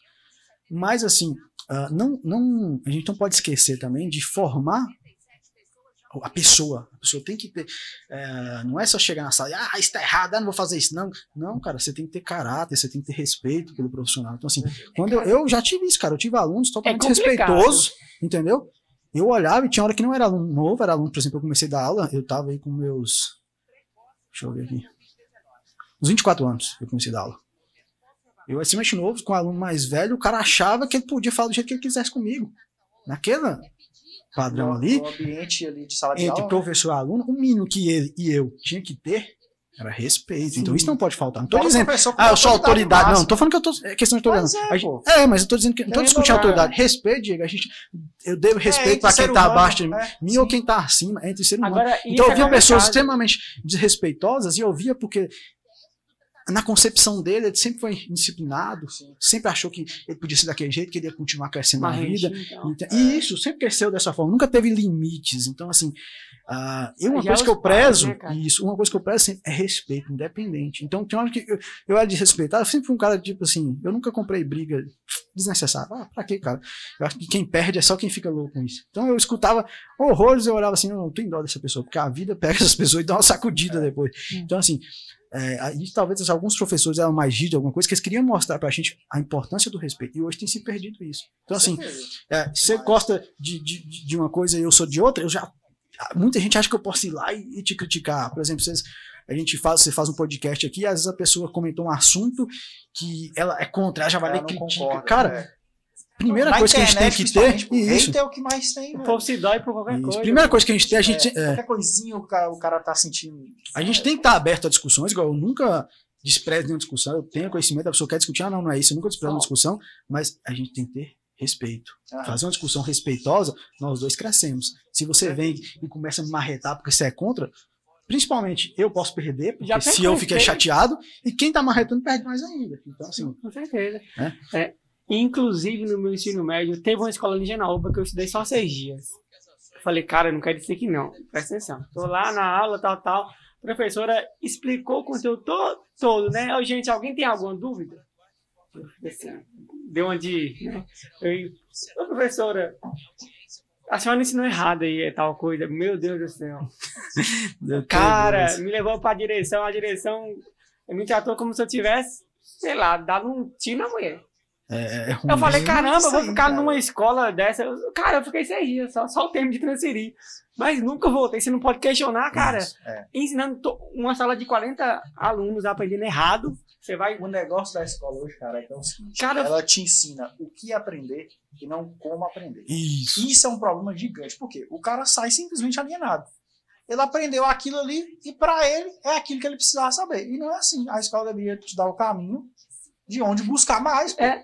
Entendeu? Sim. Inclusive, inclusive é meio caminho andado pra faculdade, porque na faculdade é o que você falou. É, O cara buscar. vai te passar o essencial e você vai buscar mais. Isso. Aí você limita o cara. É só isso aqui. Se você É, trouxer uma coisa cara. diferente, é- Mas o problema é que a gente descobre isso quando a gente tá no meio de um curso superior, pô. Cara, a gente não é. sai da escola já com essa mentalidade. eu desci pra entendeu? direção por questionar um professor. Você É, tá entendendo E talvez assim, talvez o professor podia estar errado, ou talvez você também podia estar errado, entendeu? Só que Cara, era vocês dois discutir pra você, não, tá. Eu já tive aluno que falou assim, não, não é assim. Aí eu falei, mas por que você acha que não é assim? Aí ele me explica, aí eu falo, é porque você errou em tal coisa. Várias vezes, sim. cara. Eu já, não eu já tive, eu já conversa, tive. Entendeu? É, você podia É estar errado, assim, mas se tivesse uma cala a conversa, sua a gente- boca e bora descer da diretoria Não, que é. Por exemplo, aconteceu um episódio com isso, eu tava no nono período da faculdade. Eu nunca fui. Pra você ter ideia, eu sou um cara tão assim que eu. eu eu falei você, eu sempre procuro entender o lado bom daquilo que eu tô observando de bom. Então eu nunca sai, não critico nenhuma instituição que eu estudei, nada, entendeu? É, porque eu começo a apertar o lado bom. Por eu sempre buscar o lado bom, ah, eu sempre, independente se o cara fosse um péssimo professor, eu sempre tava buscando ali o que, que eu consigo aprender com esse cara, mesmo ele sendo um péssimo professor. Mas eu tava buscando. Eu tive duas, duas ocasiões na faculdade, uma no segundo período e uma no nono. Vou contar o do nono primeiro. Foi algo parecido com o DG. Ah, entrou um professor, ele tinha acabado de entrar, porque o professor que dava aula pra gente teve que sair, ele entrou. E começou a pegar a matéria da continuidade do professor. Como eu já tinha entendido um pouco que era a matéria do professor, eu tinha pegado e lido no livro já, um conteúdo tal. Até porque o professor estava antes era muito exigente, ele dava também só uns partes, falava, não, vocês têm que estudar, lendo os livros, então eu já tinha pegado lido. Quando o professor novo entrou, ele começou a dar a matéria. E aconteceu exatamente, eu falei, professor, esse está funcionando tá errado. Ele não tá errado por quê? Já veio assim, achando muito, porque geralmente é uma peça está questionando, né? A, a autoridade, alguma coisa. Eu falei, não, tá errado porque eu li que é assim, assim, assado e tal. Não, não é de jeito, não. Eu falei, não. Eu li no livro, porque o professor anterior passou um livro pra gente, eu li o livro, e não era assim, não, isso aí tá. Deixa eu ver esse livro aí. Eu desci, e a sala minha até a biblioteca era longe, cara. Era muito grande lá o, o campus, então assim, fui lá na biblioteca, peguei o livro e dei pra ele. Ó, tá aqui, ó. Eu tô falando porque eu já tinha lido previamente, já tá. E aí eu tava extremamente chateado, mas ele pegou o livro, levou para casa, e no outro dia ele voltou e falou: Não, realmente, o aluno falou isso aqui. Tipo assim, então você entende que Lógico que ele ficou. Eu não precisava daquela reação, mas ele pelo menos foi humilde a ponto de falar assim: me empresta o livro aqui, eu vou ler em casa. E no dia realmente que o jeito que ele tava. resolve tantos problemas desse tipo. E isso aí, eu não fiquei chateado com ele, ele não ficou comigo depois, porque depois no outro dia, na outra aula que a gente teve, ele pegou e falou: não, realmente, tá no livro assim, uhum, gente. Eu fui ver e tal. Então, assim, foi muito mais bonito do que ele falar: não, não tá, não, isso tá. Tipo, se todo mundo tinha aprendido errado e tinha gerado, talvez eu não ia gostar dele, não, ele ia ter um problema comigo. Assim, ensinando errado. Entendeu? Então, assim, e olha que ele teve uma reação que ele ficou meio que, meio que chateado entendeu? Porque é, eu tava questionando ele, mas ele pelo menos teve a humildade de pegar, falando, não, cadê esse livro? Aí, deixa eu ler, pega lá, eu fui lá na biblioteca, desci, peguei meu livro, entreguei pra ele. Hum. E ele leu e depois ele reconheceu que eu tava errado e ficou ótimo. Tipo, eu não tive problema com ele, ele nunca mais teve problema comigo, porque, tipo assim, funcionou e ele ensinou o jeito certo. Então, assim, a gente tem que ter isso, porque às vezes pode acontecer, cara.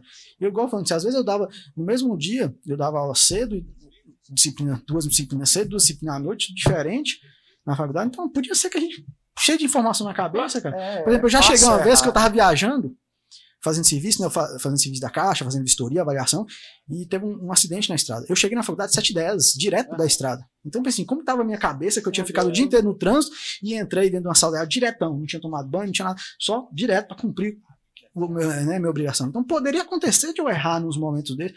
Por isso que a gente tem que ter esse é, entendimento. Não, tá, eu errei por quê? Agora, se você tem um questionamento válido, eu vou escutar.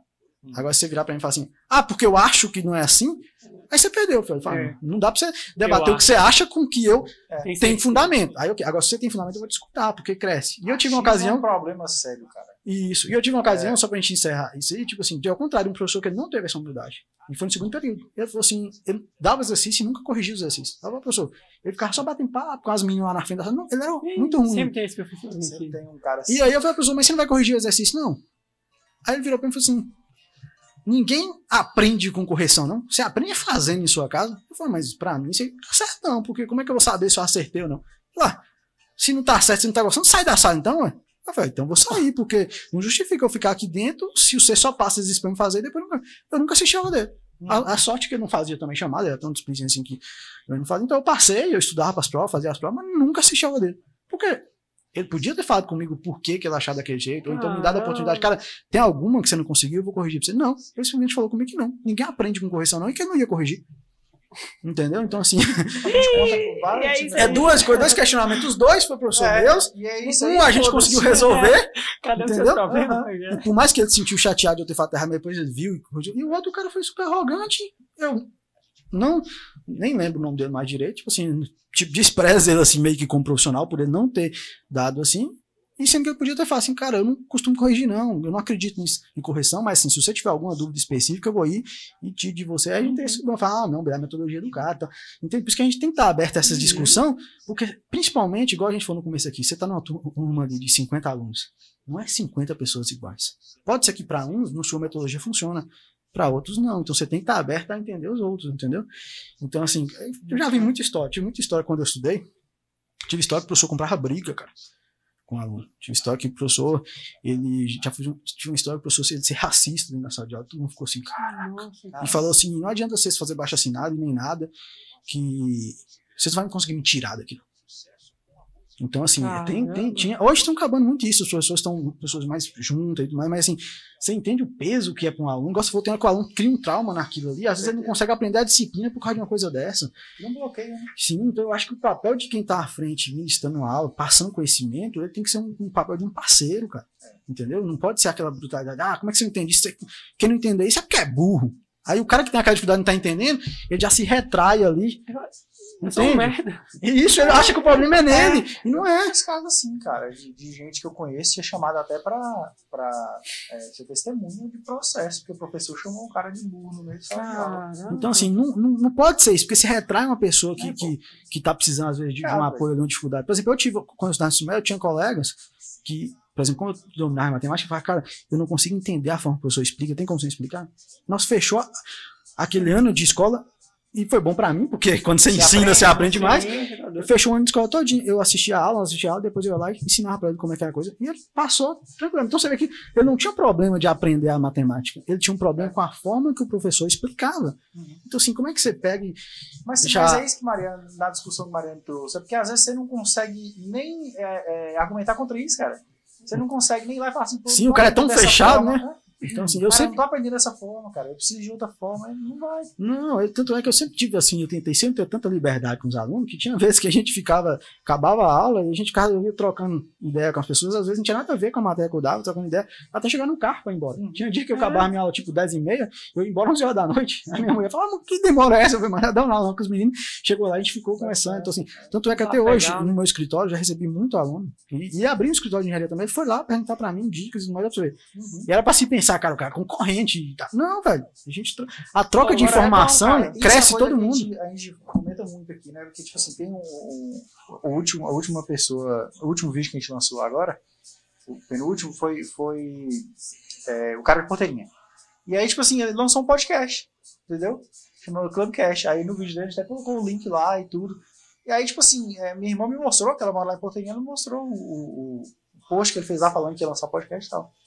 Véi, que oportunidade pra nós chamar ele Sim, e ela pô. apresentar aqui e falar que tá fazendo Integração, né, podcast. cara? tal. É. Tipo assim, esse negócio de ter essa ideia de, de ah, é concorrente. É tal. só eu, só concorrente? Mano, tipo assim. eu acho que isso evoluiu muito, cara. Não, Acabou muito sim, igual assim, quero ou não, eu tenho um, um quadro no meu canal também que é tipo podcast, a gente faz. E eu vim aqui no CES e eu quero que vocês vão lá depois É, fazer comigo. E tipo assim, é a oportunidade de trocar ideia. Igual hoje você tá escutando a minha ideia aqui e depois eu também quero ter um prazer de vocês ir lá no meu canal e trocar é. suas também, entendeu? É Então, assim, cara. E a mesma coisa. Ô, Diego, é tão assim, cara, pra vocês verem. Quanto de oportunidade já me apareceu por ajudar outros profissionais? Uhum. Cara, eu recebo, eu faço serviço dentro do escritório de outros engenheiros. O cara faz tal, tal, tal serviço. Quando ele não dá conta, ah, isso aqui eu não dou conta, liga pra gente, passa, ele tem essa liberdade, ele não, ele não se sente menor. Ah, eu vou parecer que eu não sei se eu dá pra buscar. Não, o cara tem essa liberdade, porque a gente sempre foi aberto. Então, assim, as pessoas têm que entender que aquele tempo de concorrência desleal, de um derrubar o outro, hoje não existe mais, não, cara. Entendeu? Até porque o próprio cliente ele fecha com você, ou comigo, ou com outro, é porque se ele identificou melhor. Então não é porque um de nós um é superior direto que o outro, não. É porque para aquele cliente, ah, aquela forma que você passou, que apresentou, convenceu ele melhor. Então, assim, não tem por que a gente ficar discutindo. Igual você falou, Cara, tipo. o mercado evoluiu muito para Sim, isso. igual você pensa na internet. Existe um público gigante. Aí eu vou falar como se você estivesse roubando meu público. Que loucura. É, faz tipo, sentido, é. não faz sentido nenhum, entendeu? Então, É, assim, é, é, e é, um- e é onde a gente atinge resultados Com gigantescos. certeza. É, Entendeu? se apoiando e ajudando. É, e as pessoas têm assim. Elas criam como se a, se a gente faz a mesma coisa, a gente já é inimigo direto. Aham. entendeu? Não, não pode, que ele é meu concorrente se eu ensinar alguma coisa. Mas isso é coisa de filme, né? A gente vê muito em filme e acaba trazendo um pouco isso. As, algumas pessoas trazem. Isso? E, e é Eu uma coisa tão é assim. retrógrada, porque assim, eu vou dizer que eu era um cara assim. Ah, quando eu estudava, eu era um cara que eu não gostava de. Não, pra não estar passando conhecimento pra alguém, nunca, cara. Tanto é que quando eu cheguei ao ponto de ser professor, aqui pra mim foi um crescimento gigante, porque é o seguinte, eu era tão egoísta com o conhecimento, quando eu achava uma coisa massa na internet, eu queria, tipo, nem pra me saber derrubar esse link aqui, pra ninguém mais baixar. Eu já tive esse pensamento, olha que, que Nossa, insano, cara.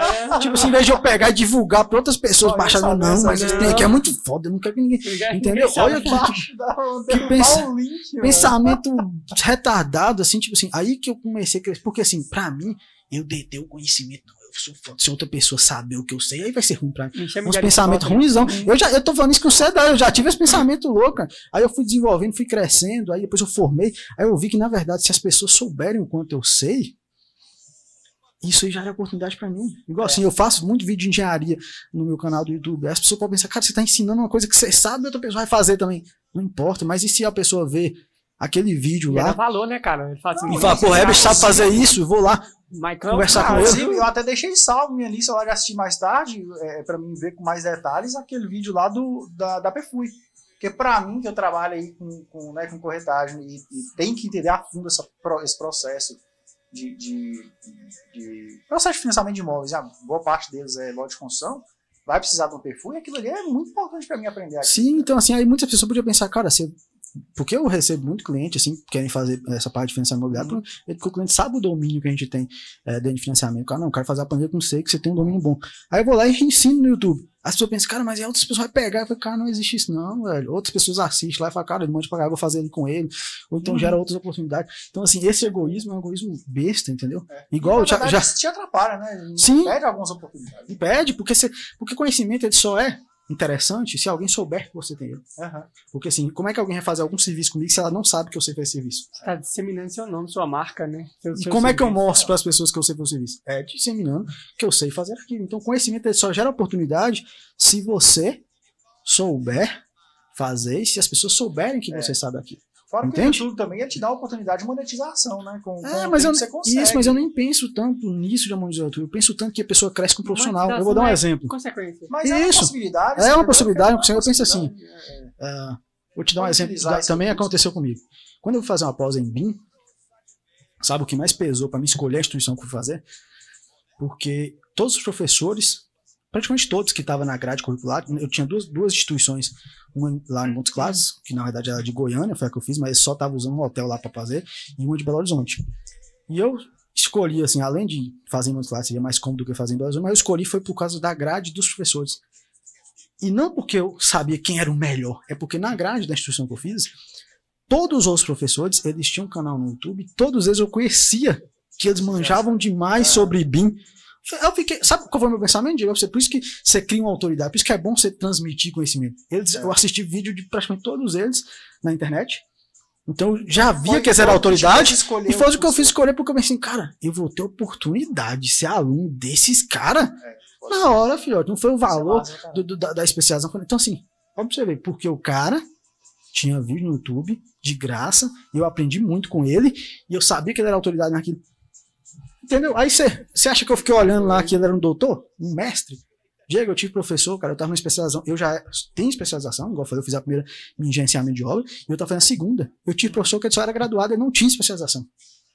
Mas você acha que alguém tava ligando pra formação dele de papel? O cara era incrível.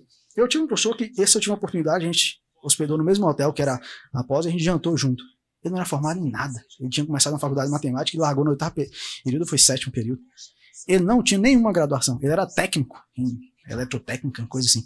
Ele não era nenhuma graduação, ele estava dando aula numa pós. Caramba, velho. Mas a aula dele, nossa. Pra mim, hoje foi uma das aulas mais diferenciadas, um conteúdo foda. É aquilo que a gente falou no início, Aí- né? a questão do conhecimento mesmo, um diploma. Isso, o resultado que ele entregava. Ninguém questionou. Você acha que a minha sala tinha uns 70 alunos na especialização de BIM? Uhum. Você acha que alguém questionou? É, Cara, qual pra mim mesmo, se você for olhar em termos de titulação, eu tinha muito mais titulação que ele. Mas, cara, o conhecimento que ele tinha, como é que ele transmitiu, o que ele estava ensinando pra gente, era incrível. Então, assim, é o que basta. É. Entendeu? Então, então, quando a pessoa transmite esse conhecimento, ele mostra para os outros, ele não prende para ele, ele gira, ganha autoridade. Ele ganha autoridade da melhor forma possível. Ele não estava ganhando autoridade pra ele. Ele não chegou lá falando que ele era doutor. Ele chegou e contou a história dele de primeiro e contou que ele não era formado em nada. Entendeu? Falou que, era- no caso, ele não tinha uma faculdade, né? ele tinha é, técnico. De prima, ele não teve receio, por quê? Ele tinha um conhecimento para ser passado. E ele sabia que aquele conhecimento era muito incrível ele queria contribuir para a gente dentro dali do máximo possível. Um cara, nossa, eu troquei da coisa bem do Nordeste. Nós almoç- é, jantamos juntos. Conversamos umas três horas, cara. Igual a gente tá aqui, ó. Cara super aberto, eu se aprendi demais com ele, ele contar a história de vida dele, as empresas incríveis que ele já tinha trabalhado, trabalhava em empresa. Você ter ideia, tipo assim, o conhecimento ele é tão ah, gigante que, além de dar aula né, na instituição que a gente tá fazendo lá, ele trabalhava numa empresa lá só fazendo o que ele tá ensinando pra gente. E nos sábados e no domingo ele dava consultoria pro Brasil inteiro sobre aquilo, porque era uma coisa que ele sabia implantar que pouquíssimas pessoas sabiam. E eu vou te dar mais um detalhe de quão incrível ela é. É, O que ele ensinava é dentro de um software da Autodesk, tá? O software da Autodesk é o que a Autodesk desenvolve o AutoCAD, é da Autodesk, o Revit é da Autodesk, é, 3D Studio Master da Autodesk. Então a Autodesk é uma empresa gigante de software, aí, principalmente dentro da engenharia.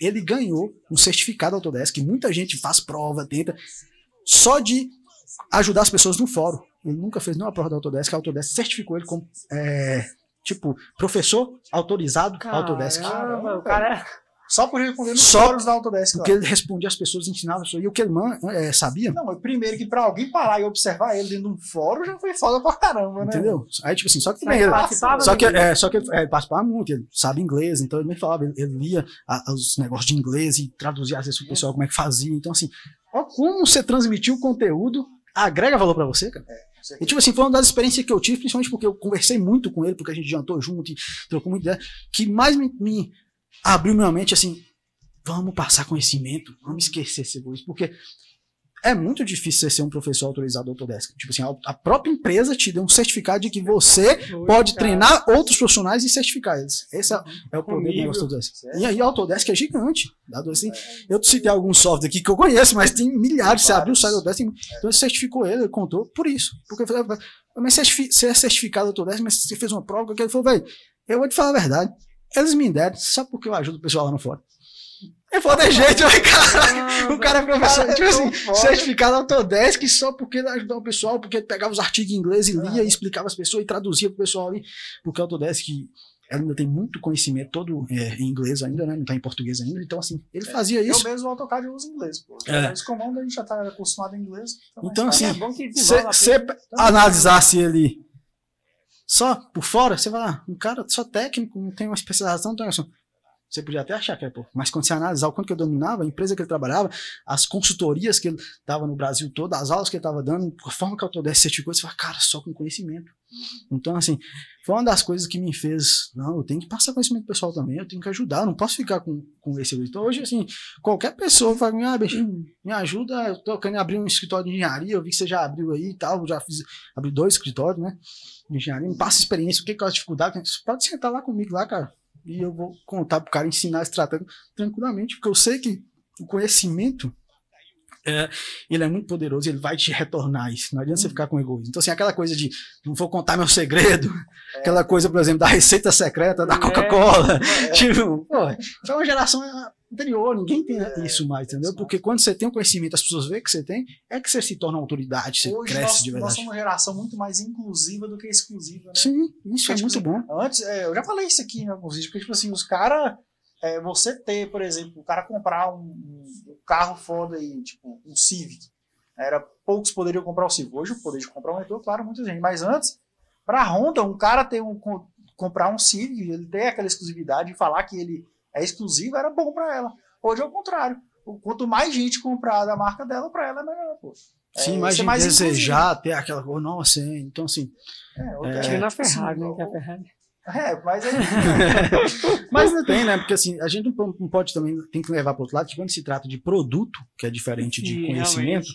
o produto, assim, ah, se as pessoas verem aquele produto seu como diferencial, aí as pessoas É, vão, é, vão querer comprar ou vai agregar um valor de poder cobrar mais caro. Então, assim, é, tem marcas, que eu já vi, tem marcas que cada engenheiro que desenvolve o motor do carro, a Mercedes ela tem uma, uma linha da Mercedes que elas fazem isso. O engenheiro tem a assinatura dele no motor do carro, que foi desenvolvido por ele.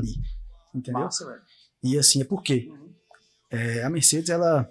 Igual perfume de Jequiti. Existe o é mesmo igual- tipo de Mercedes e existe uma versão que eles preparam as Mercedes. Tanto é que era uma empresa separada, eles foram e unificaram. E eles fizeram isso porque é como se você estivesse comprando algo exclusivo. É, o engenheiro é um- preparou aquele negócio diferente. Então, assim, isso agrega um valor. Então, quando se trata de produto, você tem um produto que as pessoas desejam mesmo em, número menor, porque se você vai ter um engenheiro, cada Mas- engenheiro mas é mexendo em um motor, falando. ele traz exclusividade. É claro entendeu? que Mercedes, Ferrari, essas marcas assim, né, absurdas, a gente não, eu não, não, não coloco elas né, nesse raciocínio. Mas, por exemplo, a gente pegar aqui a, a, a Apple, né, que há pouco tempo atrás, tipo, poucas pessoas teriam um iPhone. Que tinha um iPhone que chegava com aquela canetinha no início para poder mexer nele, era absurdo, né, cara? Sim.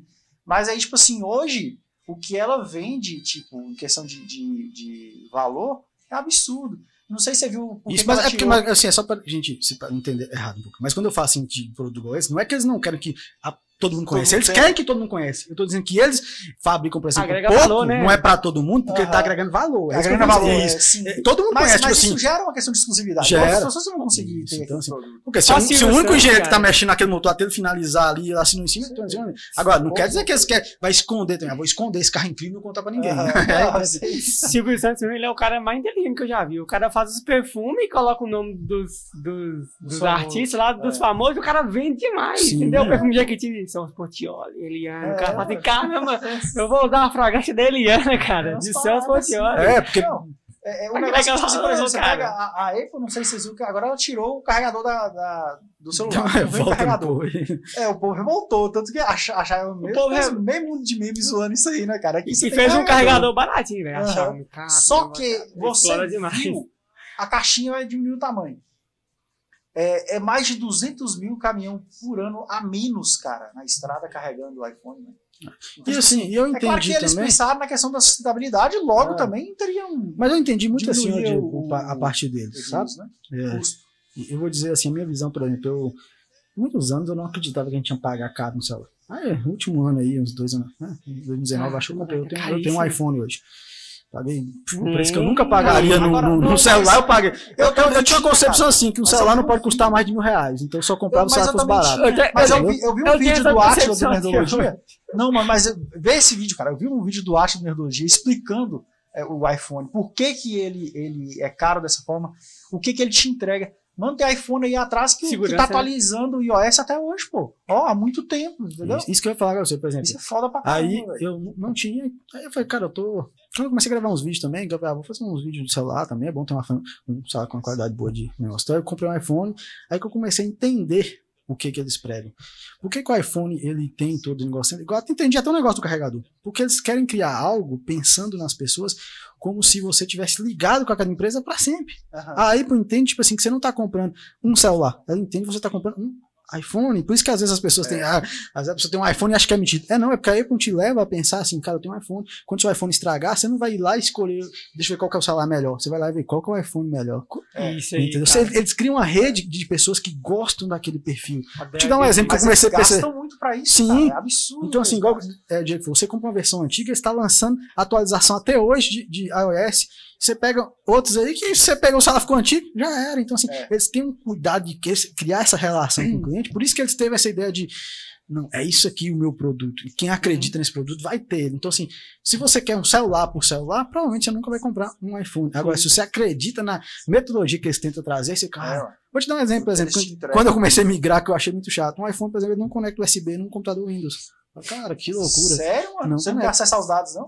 Sabe como é que você tem acesso às dados? Você tem que mandar pro iCloud, abrir o iCloud do seu computador e baixar. É. Entendeu? Você não conecta USB. Mas hoje estão Ele não conecta na nuvem, Bluetooth. então. Com outros, É, eu tô hoje na nuvem, né? Eu é, mesmo ele não conecta né? Bluetooth com outros aparelhos que não sejam da Apple. É. Ele só conecta com Mac. Você fica meio limitado, né? Isso, então assim, mas por quê? Fica limitado e Não é questão né, que você pensa que você fica limitado. É Segurança. porque ele quer te levar a uma ideologia que você tem que ter todos os produtos. Sim, você tem que viver a Apple. Mas entendeu? a, É uma a- né, cara? Tipo assim, Isso. A Apple Store hoje já tem muito mais aplicativo do que Sim. a, a, Então, assim, né? É. do Android. Então você vê que, tipo assim, é, É, mais, é bem mais rico. Mas isso faz diferença.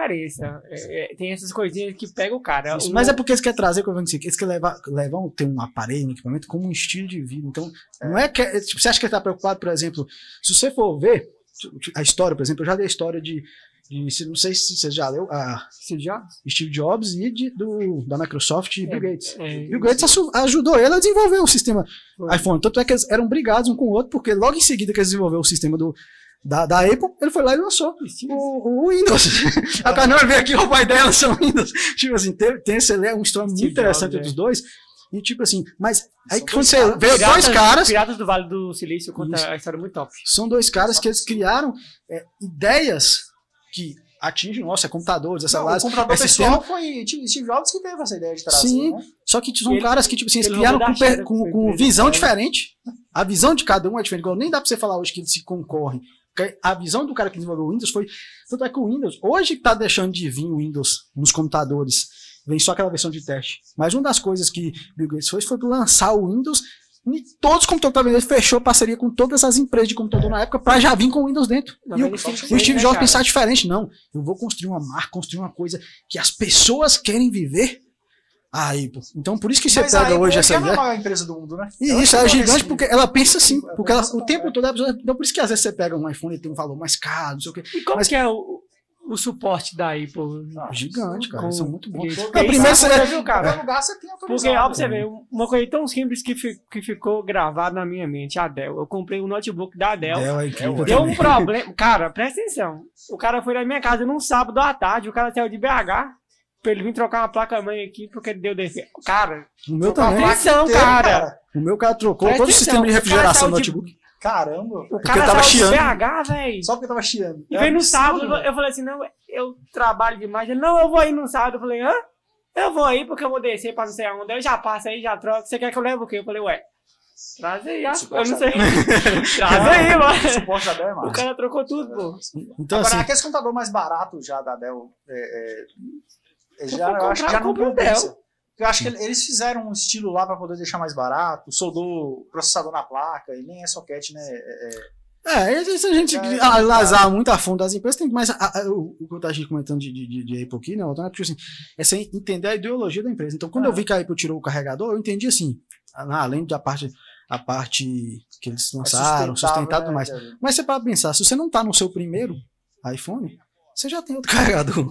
É, então, você tá no segundo, então você tem. Então não quer dizer que você tem que é comprar, é, entendeu? E dura, cara. Isso, é então, assim, tá Se você é um cara que usa a marca Apple, você tem um carregador já, já você traz no segundo, no terceiro celular. Então, assim, eu vi muito isso. Então, assim, essas coisas de empresa, se você entende a ideologia da empresa, é bem interessante. Você entende a dele, por exemplo, eu comprei e falei, cara, realmente eles são, Não, eles têm um quanto que eles diferencial. economizam com isso? É absurdo. Sim, então assim, é questão de ideologia de criar marca. E eles estão muito, eu acho muito interessante assim, que eles não estão preocupados em agradar todo mundo.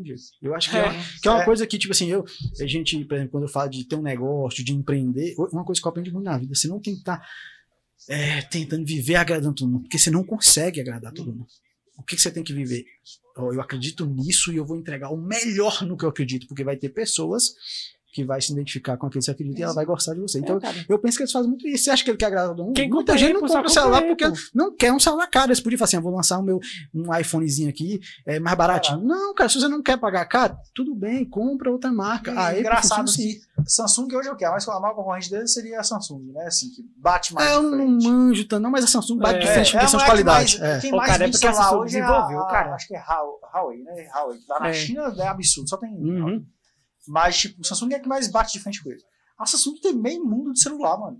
A a Apple só tem iPhone. Sim. Aí tem o iPhone S, tipo, umas, umas variações. igual o meu é o iPhone. Plus, tipo, aí você tem um X, você tem um não sei o quê. Então, É assim, porque, cara, quem, quem compra iPhone uma vez só compra iPhone. Eu nunca vi uma pessoa que comprou um iPhone que ele fala assim, ah, eu troquei por. É, é, eu tava, mas é porque a tava- pessoa começa a acreditar em ideologia, por exemplo, porque você vê é, Se você na- analisar na a fundo o iPhone, assim, sem acreditar na ideologia, na ideologia, você vê que é estranho. Por exemplo, todo celular tem cartão de memória. IPhone não tem. Se você quer um celular com a memória maior, você tem que comprar um iPhone com memória maior. Mas É? também tem aquela questão que no Brasil é muito caro. Lá no exterior ele não é tão É. caro assim, né? Então, assim, não existe pra eles cartão de memória, entende? Ah, Uhum. você quer mais espaço. Você vai lá no iCloud e fala, ah, eu quero mais 50 GB. Vai no, no iCloud compra 50 GB. Você não precisa ter 50 GB dentro do seu celular.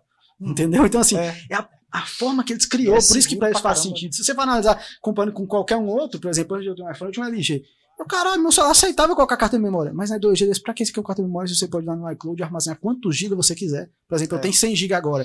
Ah, não, vou precisar de mais GB agora, vou lá e compro mais 50. É, eu aceito também, cara. Então, assim, é questão de Cara, é ideologia. porque eles, eles mudam sua visão de como ter um celular. Isso, é questão que de ideologia. Eles você- não querem mudar pra você. Não, você isso, eles querem pessoas. Na verdade, não é nem que É. às vezes quer que você mude. Eu imagino que eles querem pessoas que acreditam que mas, eles produzem. Mas, tipo, entendeu? a pessoa É igual às vezes Google, não velho. acredita, mas uma acaba mudando ali. mudando, Isso, né? É exatamente. igual a Google, a Google é incrível. A Google, a Google faz. É fora do normal. Eu, eu creio que se a Google quisesse entrar e falar assim, não, eu vou começar a tirar agora, é, eu vou fazer um celular top, fazer isso aqui e tal, o cara, eles regaçam. É, Porque o, negócio, o negócio é que não é tanto a forma que a Google foco pensa, deles, né? cara. Você sabe por que, que o Google foi criado? É uma coisa foda, velho. Ele foi criado para desenvolver uma inteligência artificial. E eles estão Porque cara. Quando você pesquisa uma coisa no Google, e, por exemplo, você precisa lá cachorro. Aí tu vai numa imagem lá e clica na imagem de cachorro. O Google logo, a inteligência artificial logo associa que aquilo ali é um cachorro. Então ela foi criada para isso, foi criada como um site de E pesquisa. hoje é cara, ticante, né? e Porque demais, praticamente a gente conhece, dá até a medo. gente acha que é um site de pesquisa.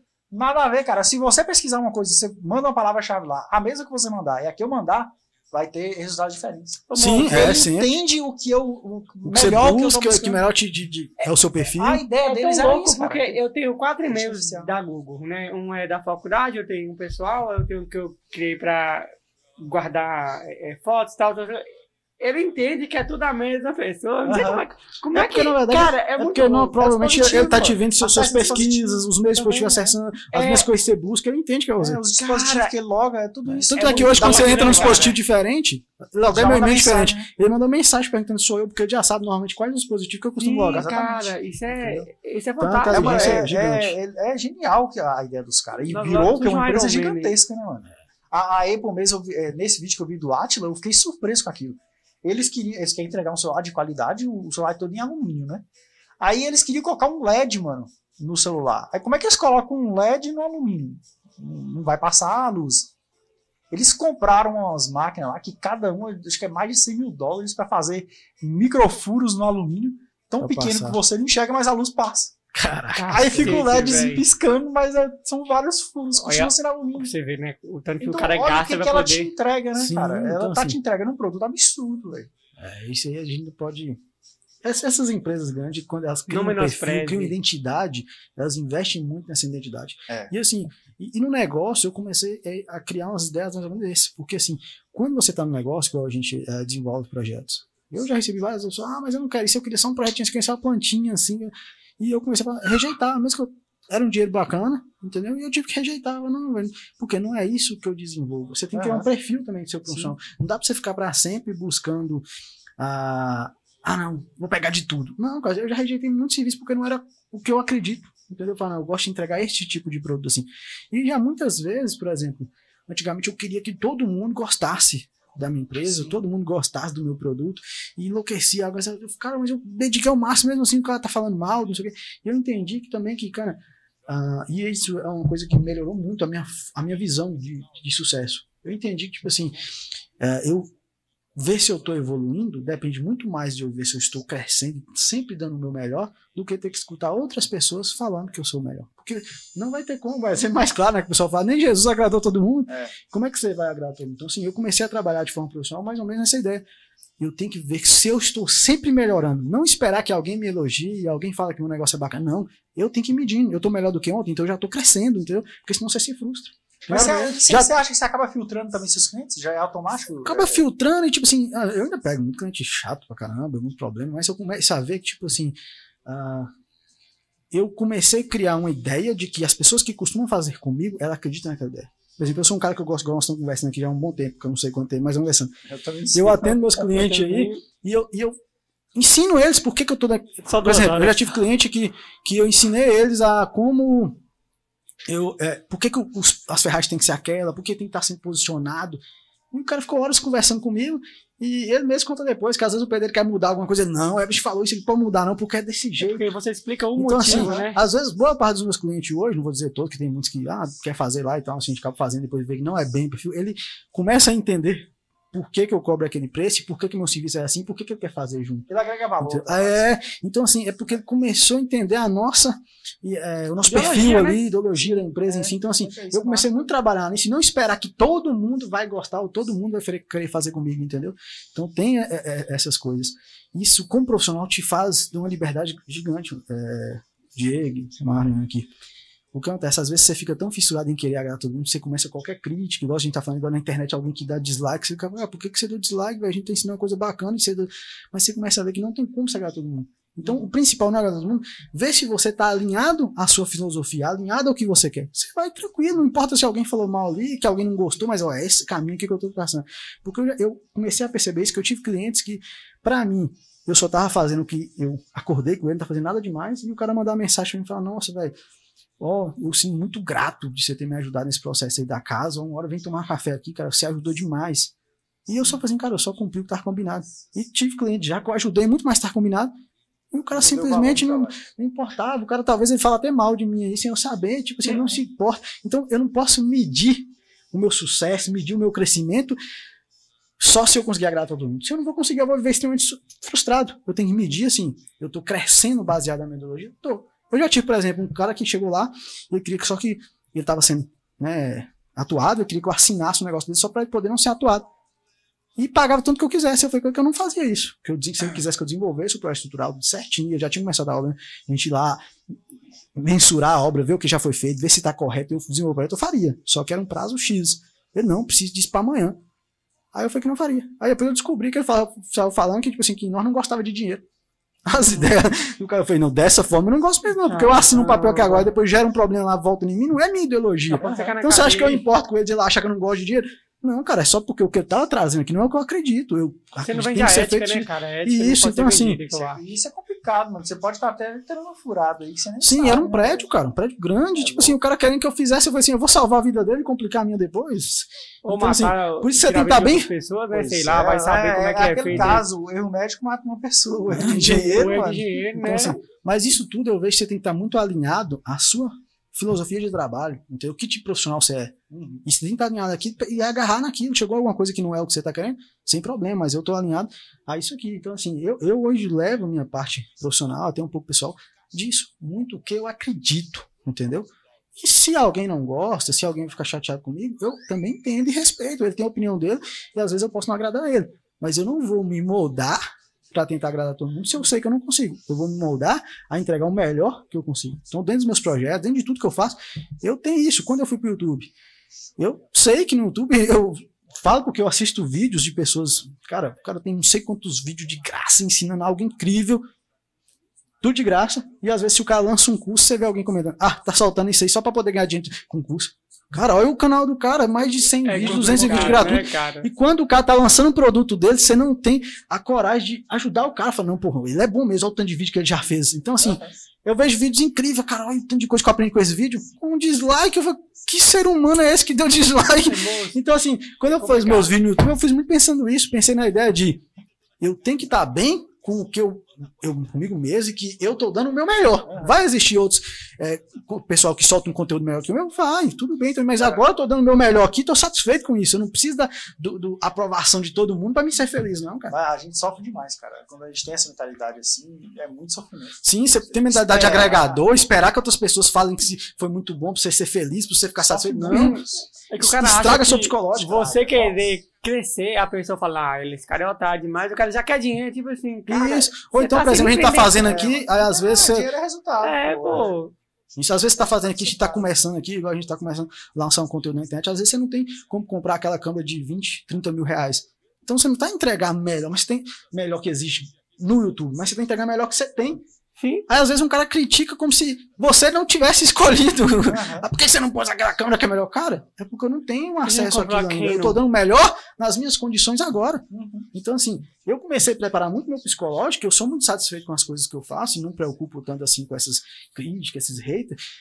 Por conta disso, porque meu psicológico está preparado, eu estou sempre dando o meu melhor. Se eu não, não tivesse dando sempre o meu melhor, aí eu ia pegar essas críticas, cara, que eu tô fazendo de qualquer jeito, né? Porque está ruim. Não, o que eu estou fazendo pode não ser o melhor hoje, mas é o melhor que eu posso, entendeu? Se eu estou dando, por exemplo, igual foi quando eu fui professor, eu comecei com uma ideia que muita gente não gostava e fui mudando, mas eu sempre tinha a concepção, eu estou dando o melhor que eu posso com a realidade que eu tenho. Sempre adaptando. Aí não, e isso não fez desistir, isso, é entendeu? Você melhorar, né, cara? Sim, quando você está à frente de 50 alunos ali, vai ter um que não gosta de você, vai ter um que fica te criticando, é, aí você vai mensurar só por ele.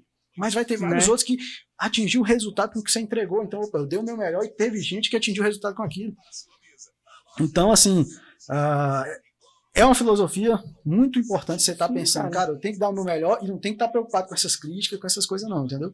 Bem tô. Uh, a gente já começou demais aí, né? Como é que tá o tempo aí? Aqui de graça tem do, duas horas e um minuto. Caraca, tá é, brabo mesmo. É, mas aí vai ter um cortezinho no início, né, que a gente ficou é, batendo um papo. Ah, aí vai sim. ficar uma hora e quarenta. Sim, mas se vocês quiserem, toca o barco aí, cara. Se quiser, a gente pode estar começando a falar um pouquinho também sobre, trocar um pouco de assunto aí, falar um pouco sobre investimento também e tal, isso aí.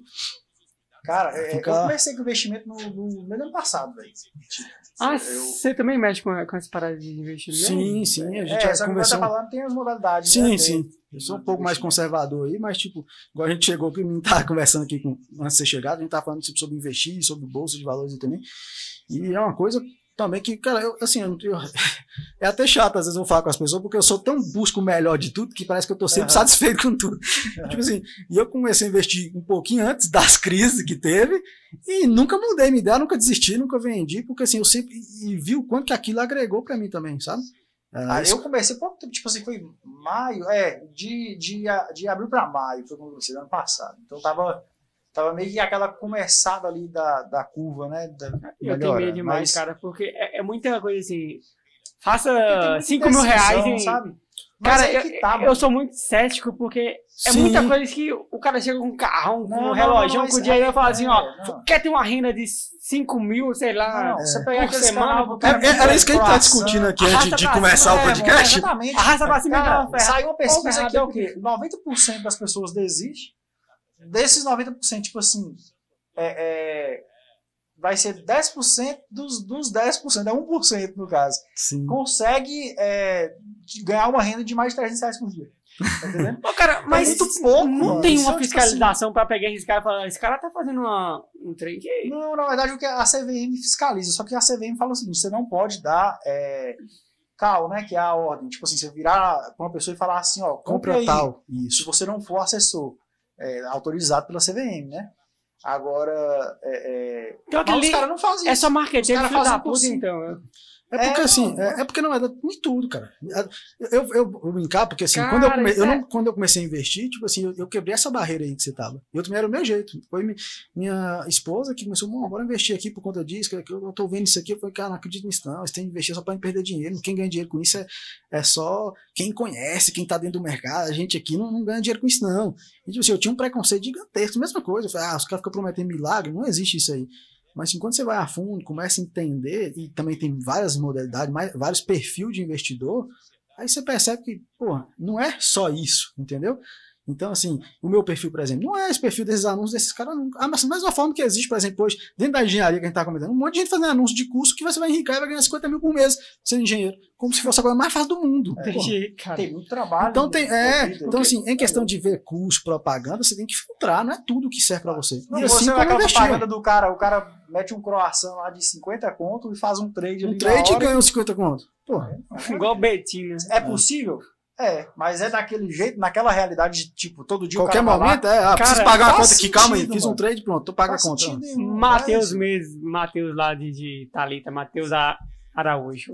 Ele mexe com isso há muito tempo. É, Só que o cara, ele estuda, ele tá estudando isso, só que Não, eu sei, é conhece, dois anos pô. no mínimo. ele trabalha no banco. O cara estuda, o cara trabalha no banco, tal, tal, Você tal. vai aprendendo, igual, por exemplo, eu comecei, por exemplo, eu não faço. É, igual a gente tá justamente comentando perfil de investidor aqui. Uhum. Igual o Diego ele já fala day trade. Eu não faço, eu não faço ainda porque não é meu perfil. Eu sou o cara que compra por conta do dividendo, eu compro por conta do, do, do ideal da Você empresa, estudo ação, a tipo empresa, isso, compra ação, fundo imobiliário, renda variável também. Só que a forma de operar é diferente, entendeu?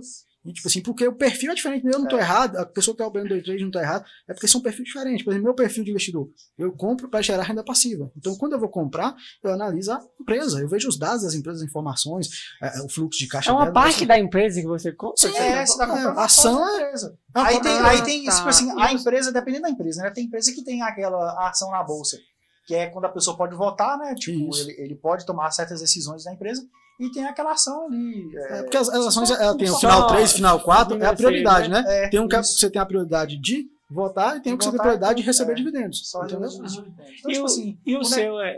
não é day trade, porque day trade já é diferente. Você faz a operação e finaliza ela dentro do, do Do mesmo mesmo dia. É intraday. Você compra uma coisa e já vende ela com lucro. Essa é a ideia. Entendeu? Caramba, então o Só risco que- seu é grande demais. Né? É você que compra tá, aqui. mercado de aí- ações, você, para você ter é, resultado é, grande em pouco tempo, você tem que aceitar um risco grande também. Exatamente. Igual assim, já, já a forma que, de que, que, é que eu assim. invisto, que é um pouco mais conservador, é justamente assim, eu estou pensando mais no longo prazo. Então eu não, tô- eu não compro Ah, nada para vender sim. no mesmo espera dia. mais tempo, diminui o Exatamente. risco dele. O risco é menor. Mas o tem retorno vai demorar mais tempo pra chegar. É, por exemplo, uma coisa que eu Só gosto. que o retorno é maior. Não, Não, o retorno. o retorno é, depende da sua estratégia. Não depende do que você opera. É a sua depende estratégia que dá do, do retorno. valor que você tem disponível para Disponível, E do crescimento da empresa. É, mas tem hora que você já pega é, empresa, por exemplo, eu tenho muita empresa que é consolidada, que não vai crescer tanto, mas ela me paga um dividendo, É. como se fosse um aluguel por mês ali, e eu recebo um resultado, todo mês eu recebo como se fosse um, uma Uma taxa de aluguel. física. É, tem vezes que, tipo assim, eu não ponho dinheiro na corretora, só com dinheiro que eu já recebo de dividendo, eu já compro outras ações e compro outras contas. Agora você já viu Caramba. questão de imposto? Mano, Cara, é- imposto é tá. chato pra caramba, velho. Day trade é 20% do lucro, cara. Mas Caramba. fundo- é, Dentro do mês. Se você lucrou Você nesse tá mês, louco, cara. você- o cara que lucrar no mês aí mil reais, Brasil, um país de tudo. 200 conto é, é de imposto, mano. sim, então assim, E sabe, eu penso assim, Diego, eu- mudando um pouquinho, tá falando de mas mudando um pouco sobre imposto. Basicamente, eu tinha um receio muito grande. Questão de imposto, eu ficava muito chateado. Mas eu pensei, você só paga imposto sobre o lucro, então você está lucrando. Você já não paga Sim. imposto sobre o prejuízo. Então, Se você tá fazendo Não, um bom trabalho, não o sou imposto Você é meio abusivo. lucrar, né? É meio abusivo, mas quer dizer que eu tô o tendo negócio resultado. aqui entendeu? é 20%. O negócio é que-. Por, assim, por isso que eu não vendo muita E coisa. você só não paga os 20%, você paga a taxa de corretora, você paga a taxa da, da bolsa de valores, da Sim. B3. Reforma É um tributária, monte de né, cara? coisa, Tem que acontecer aí. tem Energia tá- que você é um gasta pra estar absurdo. operando. É um absurdo. é absurdo. Igual A hoje. plataforma tem um custo, é, É. muita coisa, mano. Entendeu? É- Então, hoje, assim, por exemplo, eu praticamente não vendo as coisas que eu compro. Então, eu praticamente, raramente eu, eu executo lucro, então, raramente eu pago um imposto de renda sobre aquilo, né? E os dividendos são isentos na minha classe ali de, de investidor, é isento no ainda, caso né? seu, que é swing trade, você tem que vender 20 mil em um mês pra pagar 15%. É, exatamente. lucro acima dos 20 mil. Tipo assim, Isso. você vendeu 21 mil, aí você teve um lucro. Mas é, fundo imobiliário não, né? Você sabe que fundo imobiliário Não, isso é só imobiliário é, é- é ações. do- Para fundo que você vendeu um, você ganhar 5 reais, você paga um imposto sobre 5 reais. já tem que pagar, né? Isso. Não paga sobre 5 porque você tem que juntar o suficiente para dar pelo menos 10. Ah, O DAI tem que ser pelo Mas menos qual o 10. percentual? É 20% também. Sério, cara? É Fundo isso. imobiliário é 20%? 20%, se eu não tiver enganado. Agora, Mas, é porque cara, faz mais de um ano que eu não vendo nada. imposto. Então, assim, mas acho que isso Sim, é mas, ó, isso cara, eu eu, não eu não sou contra imposto, mas é que nós, nossa realidade É puxado. no Brasil, cara, é, Moço, Por isso que, tipo assim, por isso que eu invisto aqui é muito surreal. para poder é ter. surreal, é surreal. O valor, mano. Por isso que eu tenho muito investimento para gerar dividendo, porque o dividendo é isento de imposto de renda.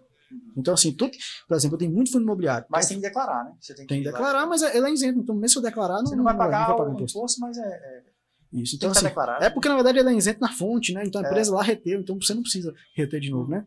Então, assim, para o nível, também tem um percentual, tem todas umas regras para você ser isento, tá, gente? Não é assim, sempre isento. Tem gente que Sim, paga é. imposto sobre ah, fundo imobiliário, sim. Tem os, né? Tem as regras. No meu caso, que sou investidor pequeno, então eu não pago. É, é, tem a lá, o que eu enquadro lá que eu não pago. Então, assim, ah, essa parte dos dividendos me, foi a primeira coisa que eu pensei em investir. Porque, ó, me chamou muita atenção, eu comecei a investir em fundo imobiliário justamente pela minha experiência com a engenharia e com avaliação de imóvel. Porque fundo imobiliário envolve você analisar imóveis, né? São fundos donos de imóveis. Por exemplo, assim, bancos. Banco é um fundo que eu não compro porque tem uns riscos, mas, um exemplo, você tem um banco aqui, uma agência, você pode ser dono do imóvel da agência. E a agência te paga o aluguel e o aluguel é dividido pelos É. quem é dono do fundo. Caramba, Entendeu? que- Você pode ter, por exemplo, Que galpão legal, logístico, que tem esse centro logístico cheio de Ah, galpão. então tem- Você é dono dos galpão. Não tem é, é, é, Essa é risco de perca, não? o- Muito pequeno, qual que é o Ué, risco de aí, O, o inquilino sair. Cara, Você não recebe Reforma, aluguel se o então cliente sair. Ou então um imóvel, por exemplo. reforma um. Mas depois divide pra é, todo, reformar. imóvel você perde um- dinheiro, cara. Se por acaso aconteceu uma crise que baixou os preços do imóvel, aí você não conseguiu E vender. porque o fundo não tem dinheiro para tocar, porque o fundo ele tem um gestor do fundo, né? Então ele tem dinheiro para fazer reforma, para administrar, mas aí o fundo começa a perder dinheiro e não loca o imóvel, não loca o imóvel, aí ele não tem mais dinheiro para tocar, ele tem que vender o imóvel. Sim. Aí ele vende, paga as dívidas e divide o resto que sobrou para Agora, quem é dono. moço, tem várias formas de, de- de investir em imóvel. Eu conheci uma, uma empresa por um canal no YouTube, o canal é Ideias Radicais. E aí é de um, de um anarcocapitalista. Eu gosto muito de ver esses trem Uhum. bem aleatórios assim. E aí ele, ele era é, patrocinado por essa empresa. E como é que eles faziam? Eles tinham, vamos supor, metade do capital para construir um empreendimento gigante, vários apartamentos. E eles, você podia investir mil reais, no mínimo Sim. e várias pessoas iam investindo. A hora que eles juntassem as pessoas colocavam o dinheiro, né, o, o valor pra- Suficiente, lá, suficiente, né? eles iam lá e executavam o projeto. Cinco anos estava pronto, suponhamos aí. E aí você recebia, a hora que eles vendiam os apartamentos, você recebia o, Tem, valor já é, com lucro. fundo imobiliário tem essa classificação também. Fundo imobiliário é bom que eu estou contando de um de aluguel aqui, mas tem muito diversificado. A gente tem fundo de. é, esses que a gente recebe aluguel, nós temos que é fundo de laje, fundo logístico, que tem os imóveis mesmo, mas tem fundo de desenvolvimento. O que é um fundo de desenvolvimento? Por exemplo, uma construtora, e quando você vai construir, você vê muita lógica ah, da coisa. Você vê como é que os caras. A lógica financeira. O que é fundo de desenvolvimento? Uma construtora vai começar um empreendimento lançar não sei quantos apartamentos não sei quantos prédios. E aí, ah, o que acontece? Ela precisa de capital. Ela não quer pôr capital próprio, um fundo de investimento dá o capital para a empresa e ele ganha lucro por cada apartamento que a empresa ganha. Uhum. Ele recebe o dinheiro, cada apartamento que vende, ele recebe por lucro. Então, assim, é um tipo de, foi igual você falou aí, é um tipo de fundo de desenvolvimento. Ele dá um, um retorno financeiro muito maior, mas É. ele tem um risco, porque vai que a empresa não consegue vender os apartamentos. É, você vai perder. também.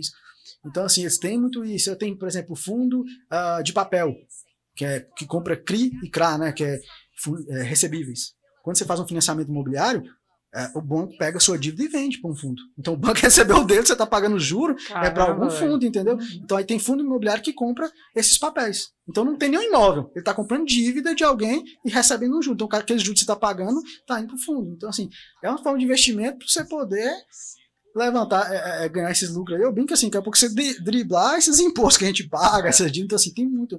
E o, o, quando eu, você começa a investir, começa a entrar nesse mercado financeiro, você começa também a ter muito aprendizado. Então, eu entrei assim, muito simplório, porque eu tinha curiosidade de mexer, é, mexer com fundo imobiliário, justamente com essa ideia, eu compro um imóvel e recebo retorno. E a vantagem é que tem cotas de fundo imobiliário que custa aí 10 reais. É, e no outro mês, quando vencer a mês que você está com essa cota, você recebe um dividendo. Por exemplo, tem um fundo que eu tenho bastante dele, porque todo dinheiro que sobrar na corretora eu comprava dele.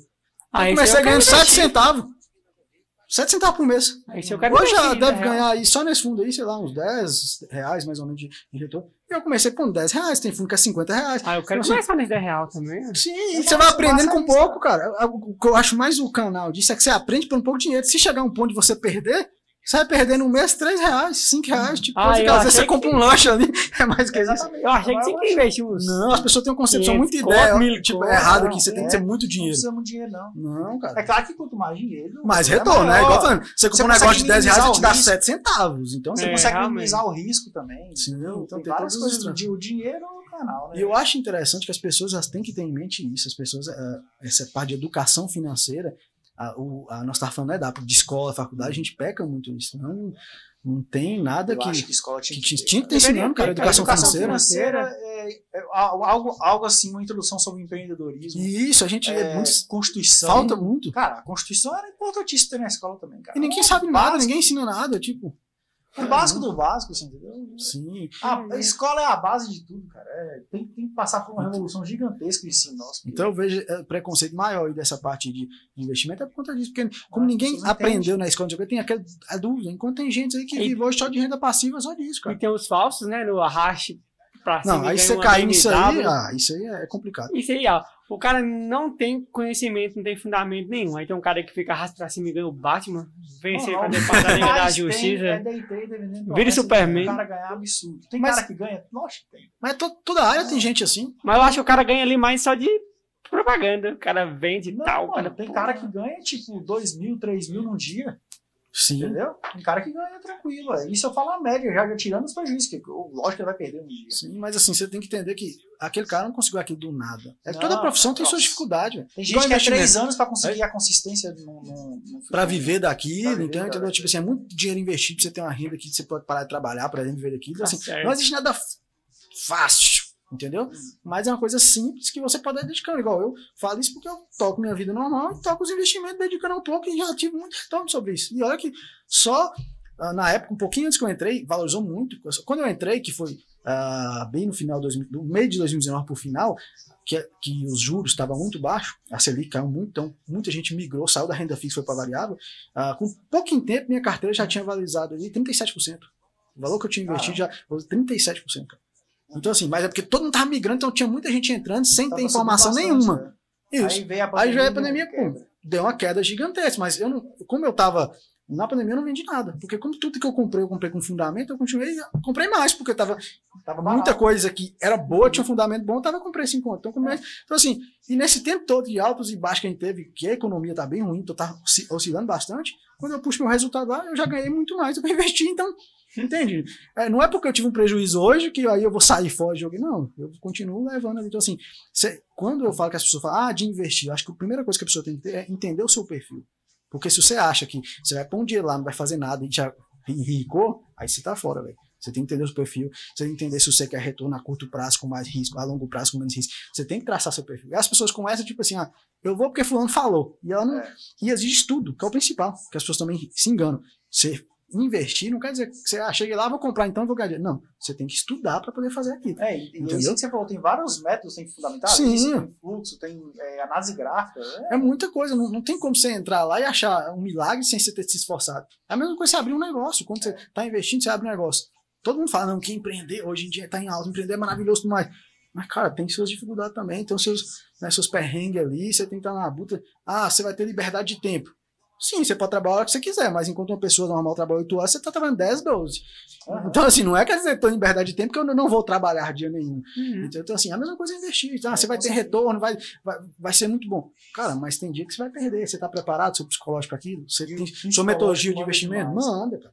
Ó, eu, o, se tem uma pessoa, assim, mudando um pouquinho de assunto, mas que no meu tempo aí de, de, uh, de profissional, essa atuação, eu, eu vi, cara, que o valor que tem um psicólogo, cara Porque tem muita gente que não tá conseguindo, tá em depressão e tudo mais, porque o mundo hoje ele se tornou um mundo assim de tantas informações, tanta coisa, igual tem muito coach, muito vídeo motivacional, que a hora que a pessoa ela falha, né? ela tem medo de ela ser errada, ela não consegue na vida, tipo Aham. assim. Então assim, hoje mesmo eu acompanho poucas, eu tenho absorvido poucas informações. Eu já fui um cara que absorvia externa, mas eu tenho me filtrado porque a gente não consegue acompanhar tudo isso. Aí a gente tá vivendo num- mundo que se você errar e você não tá conseguindo ter um retorno muito grande, você é um fracassado. Não, cara, aquilo é um momento, isso é um aprendizado. Então, assim, investir desse jeito, você entra ali. Não é porque, ah, perdi um dia que pronto, agora eu não sei fazer isso. Não, vai aprofundando, vai melhorando e ganhando. Então, exige uma resiliência grande. E, Sim, assim como qualquer isso é profissão, assim como engenharia. Você entra, abre sua empresa de engenharia, aí não tá dando lucro, não tá funcionando. Cara, vai resiliência, vai estudando, vai vendo qual os erros, vai corrigindo. Assim é investir, assim é empreender, assim é, é A dar aula, que a vida gente é fala. A vida é assim, assim, né? cara.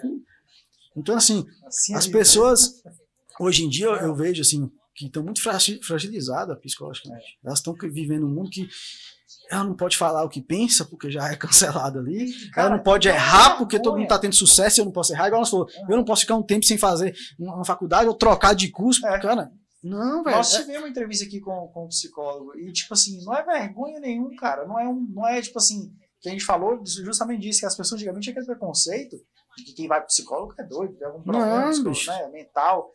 E não existe isso, cara. Todo mundo precisa de ajuda. Precisa. De escape, né, cara? precisa. Não é, é um onde é que você vai lá e dá uma.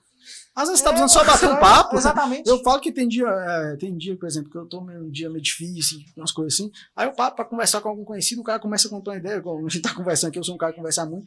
Aí só de ter conversado com ele ali, a gente dá aquela animada Sim, de né? novo. É, A gente tem que entender que a gente não é robotizado, que eu tenho que fazer isso, aquilo. Então, assim, ah, e mesmo em todas as nas áreas, você tem que ter essa noção. Uma hora, tipo, você tem que ter, tá muito bem construído sua, sua estratégia, sua ideologia, porque uma hora vai ser ruim, uma hora vai ser bom. Então, assim, Qualquer vai, área, né? qualquer área. Investimento é ciência, desse jeito. assim. eu vi muita gente saindo Excel. fora na época da crise, É porque o cara não só achou que, ah, vou pegar meu dinheiro e pôr na renda variável, porque é o que dá dinheiro agora. Ele não estava preparado para entender a fundo as coisas É. e, tá, e não tinha uma estratégia que, não, se eu perder a aqui não tem problema, eu pensei nisso, naquilo. A pessoa foi só por, por ir, né? Então, é bem complexo mesmo essas coisas.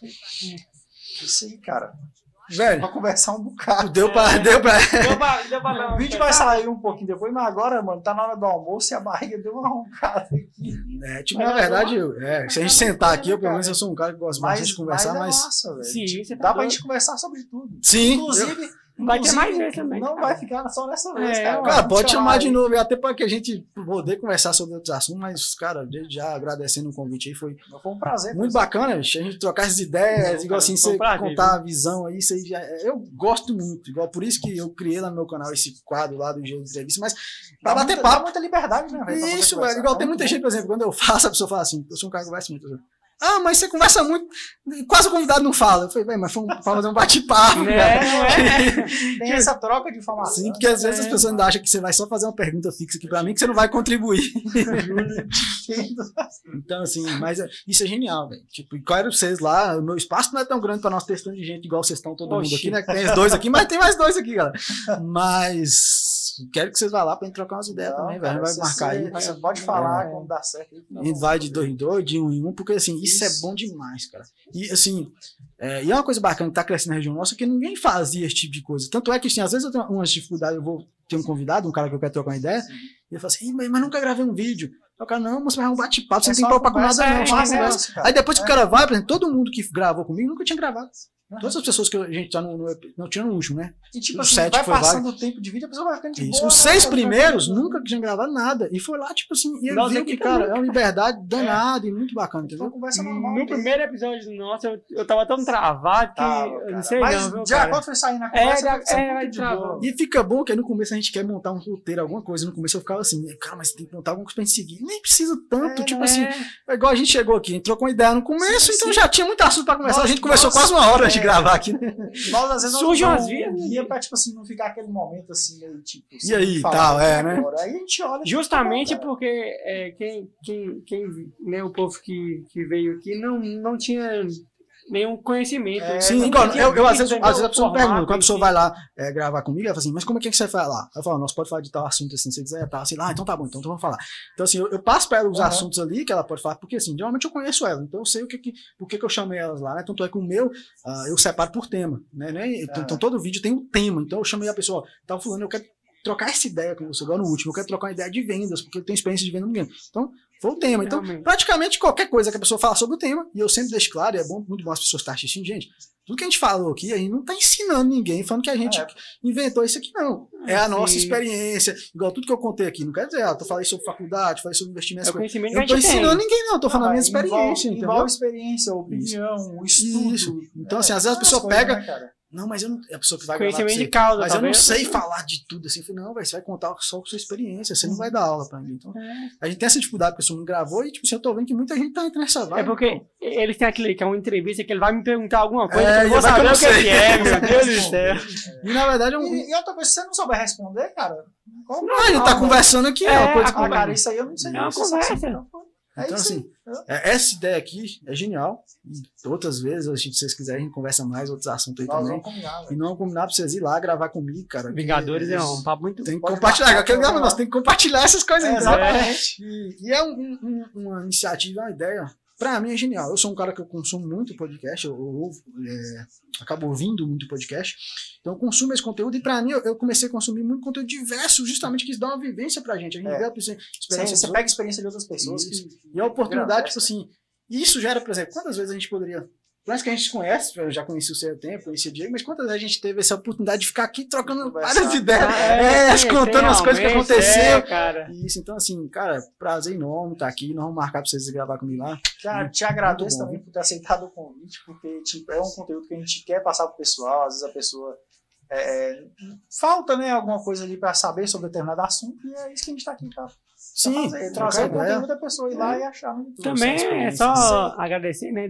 Deu pra aprender muito, Você quer deixar seus, é, seus contatos, seus canais hoje? Sim, sim, cara. Igual assim, pra conhecer mais do, do trabalho da gente aí, igual assim, parte de engenharia, quem tá assistindo, mexer com é, projetos, obras, quem for mexer com financiamento também. É a Ideia 7 Engenharia, tá? Então, eu, depois vocês, eu deixo o link pra vocês Isso. acessar o Instagram nosso Nós lá, vamos o endereço da gente lá, entendeu? vocês- Então é lá onde que a gente desenvolve todo o papel dessa parte de engenharia. Ah, tem o Instagram também, que eu tô migrando lá para soltar mais conteúdo de engenharia, porque agora eu tô com, com o Instagram próprio, que é onde eu solto as minhas coisas pessoais de engenharia, né? Arroba EbertEng. Ah, e agora tem o Instagram do Engenheiro Entrevista, que é que eu vou soltar os trechos lá da entrevista, Ah, os menos igual vocês fazem os né? cortes lá. Nossa, Ah, que eu tava soltando meu pessoal, mas eu tô mudando pouco o conteúdo, então tem lá, tô soltando só os cortes lá, é, arroba engenheiro underline entrevista, que vai sair todos os conteúdos das entrevistas que eu faço lá, né, que é tipo igual o podcast aqui, um bate-papo com o pessoal, e tem o canal do YouTube também, né, que tem lá conteúdo tanto para pessoas em geral, tanto para voltar da engenharia, que é Engenharia Estimado, né, então qualquer um desses aí, ou então... manda- a gente vai colocar, A gente coloca embaixo, embaixo, né? Sim, quem quiser trocar uma ideia, usar de um nosso negócio aí, a gente tá aberto a essas coisas aí tranquilamente. Mas foi um papo muito bom, cara. Muito bom mesmo. Obrigadão aí por ter chamado. Valeu, cara. Gente, mais um episódio. Encerrando aí, né? Vamos É. almoçar, porque a gente tá no domingo gravando, hein, galera?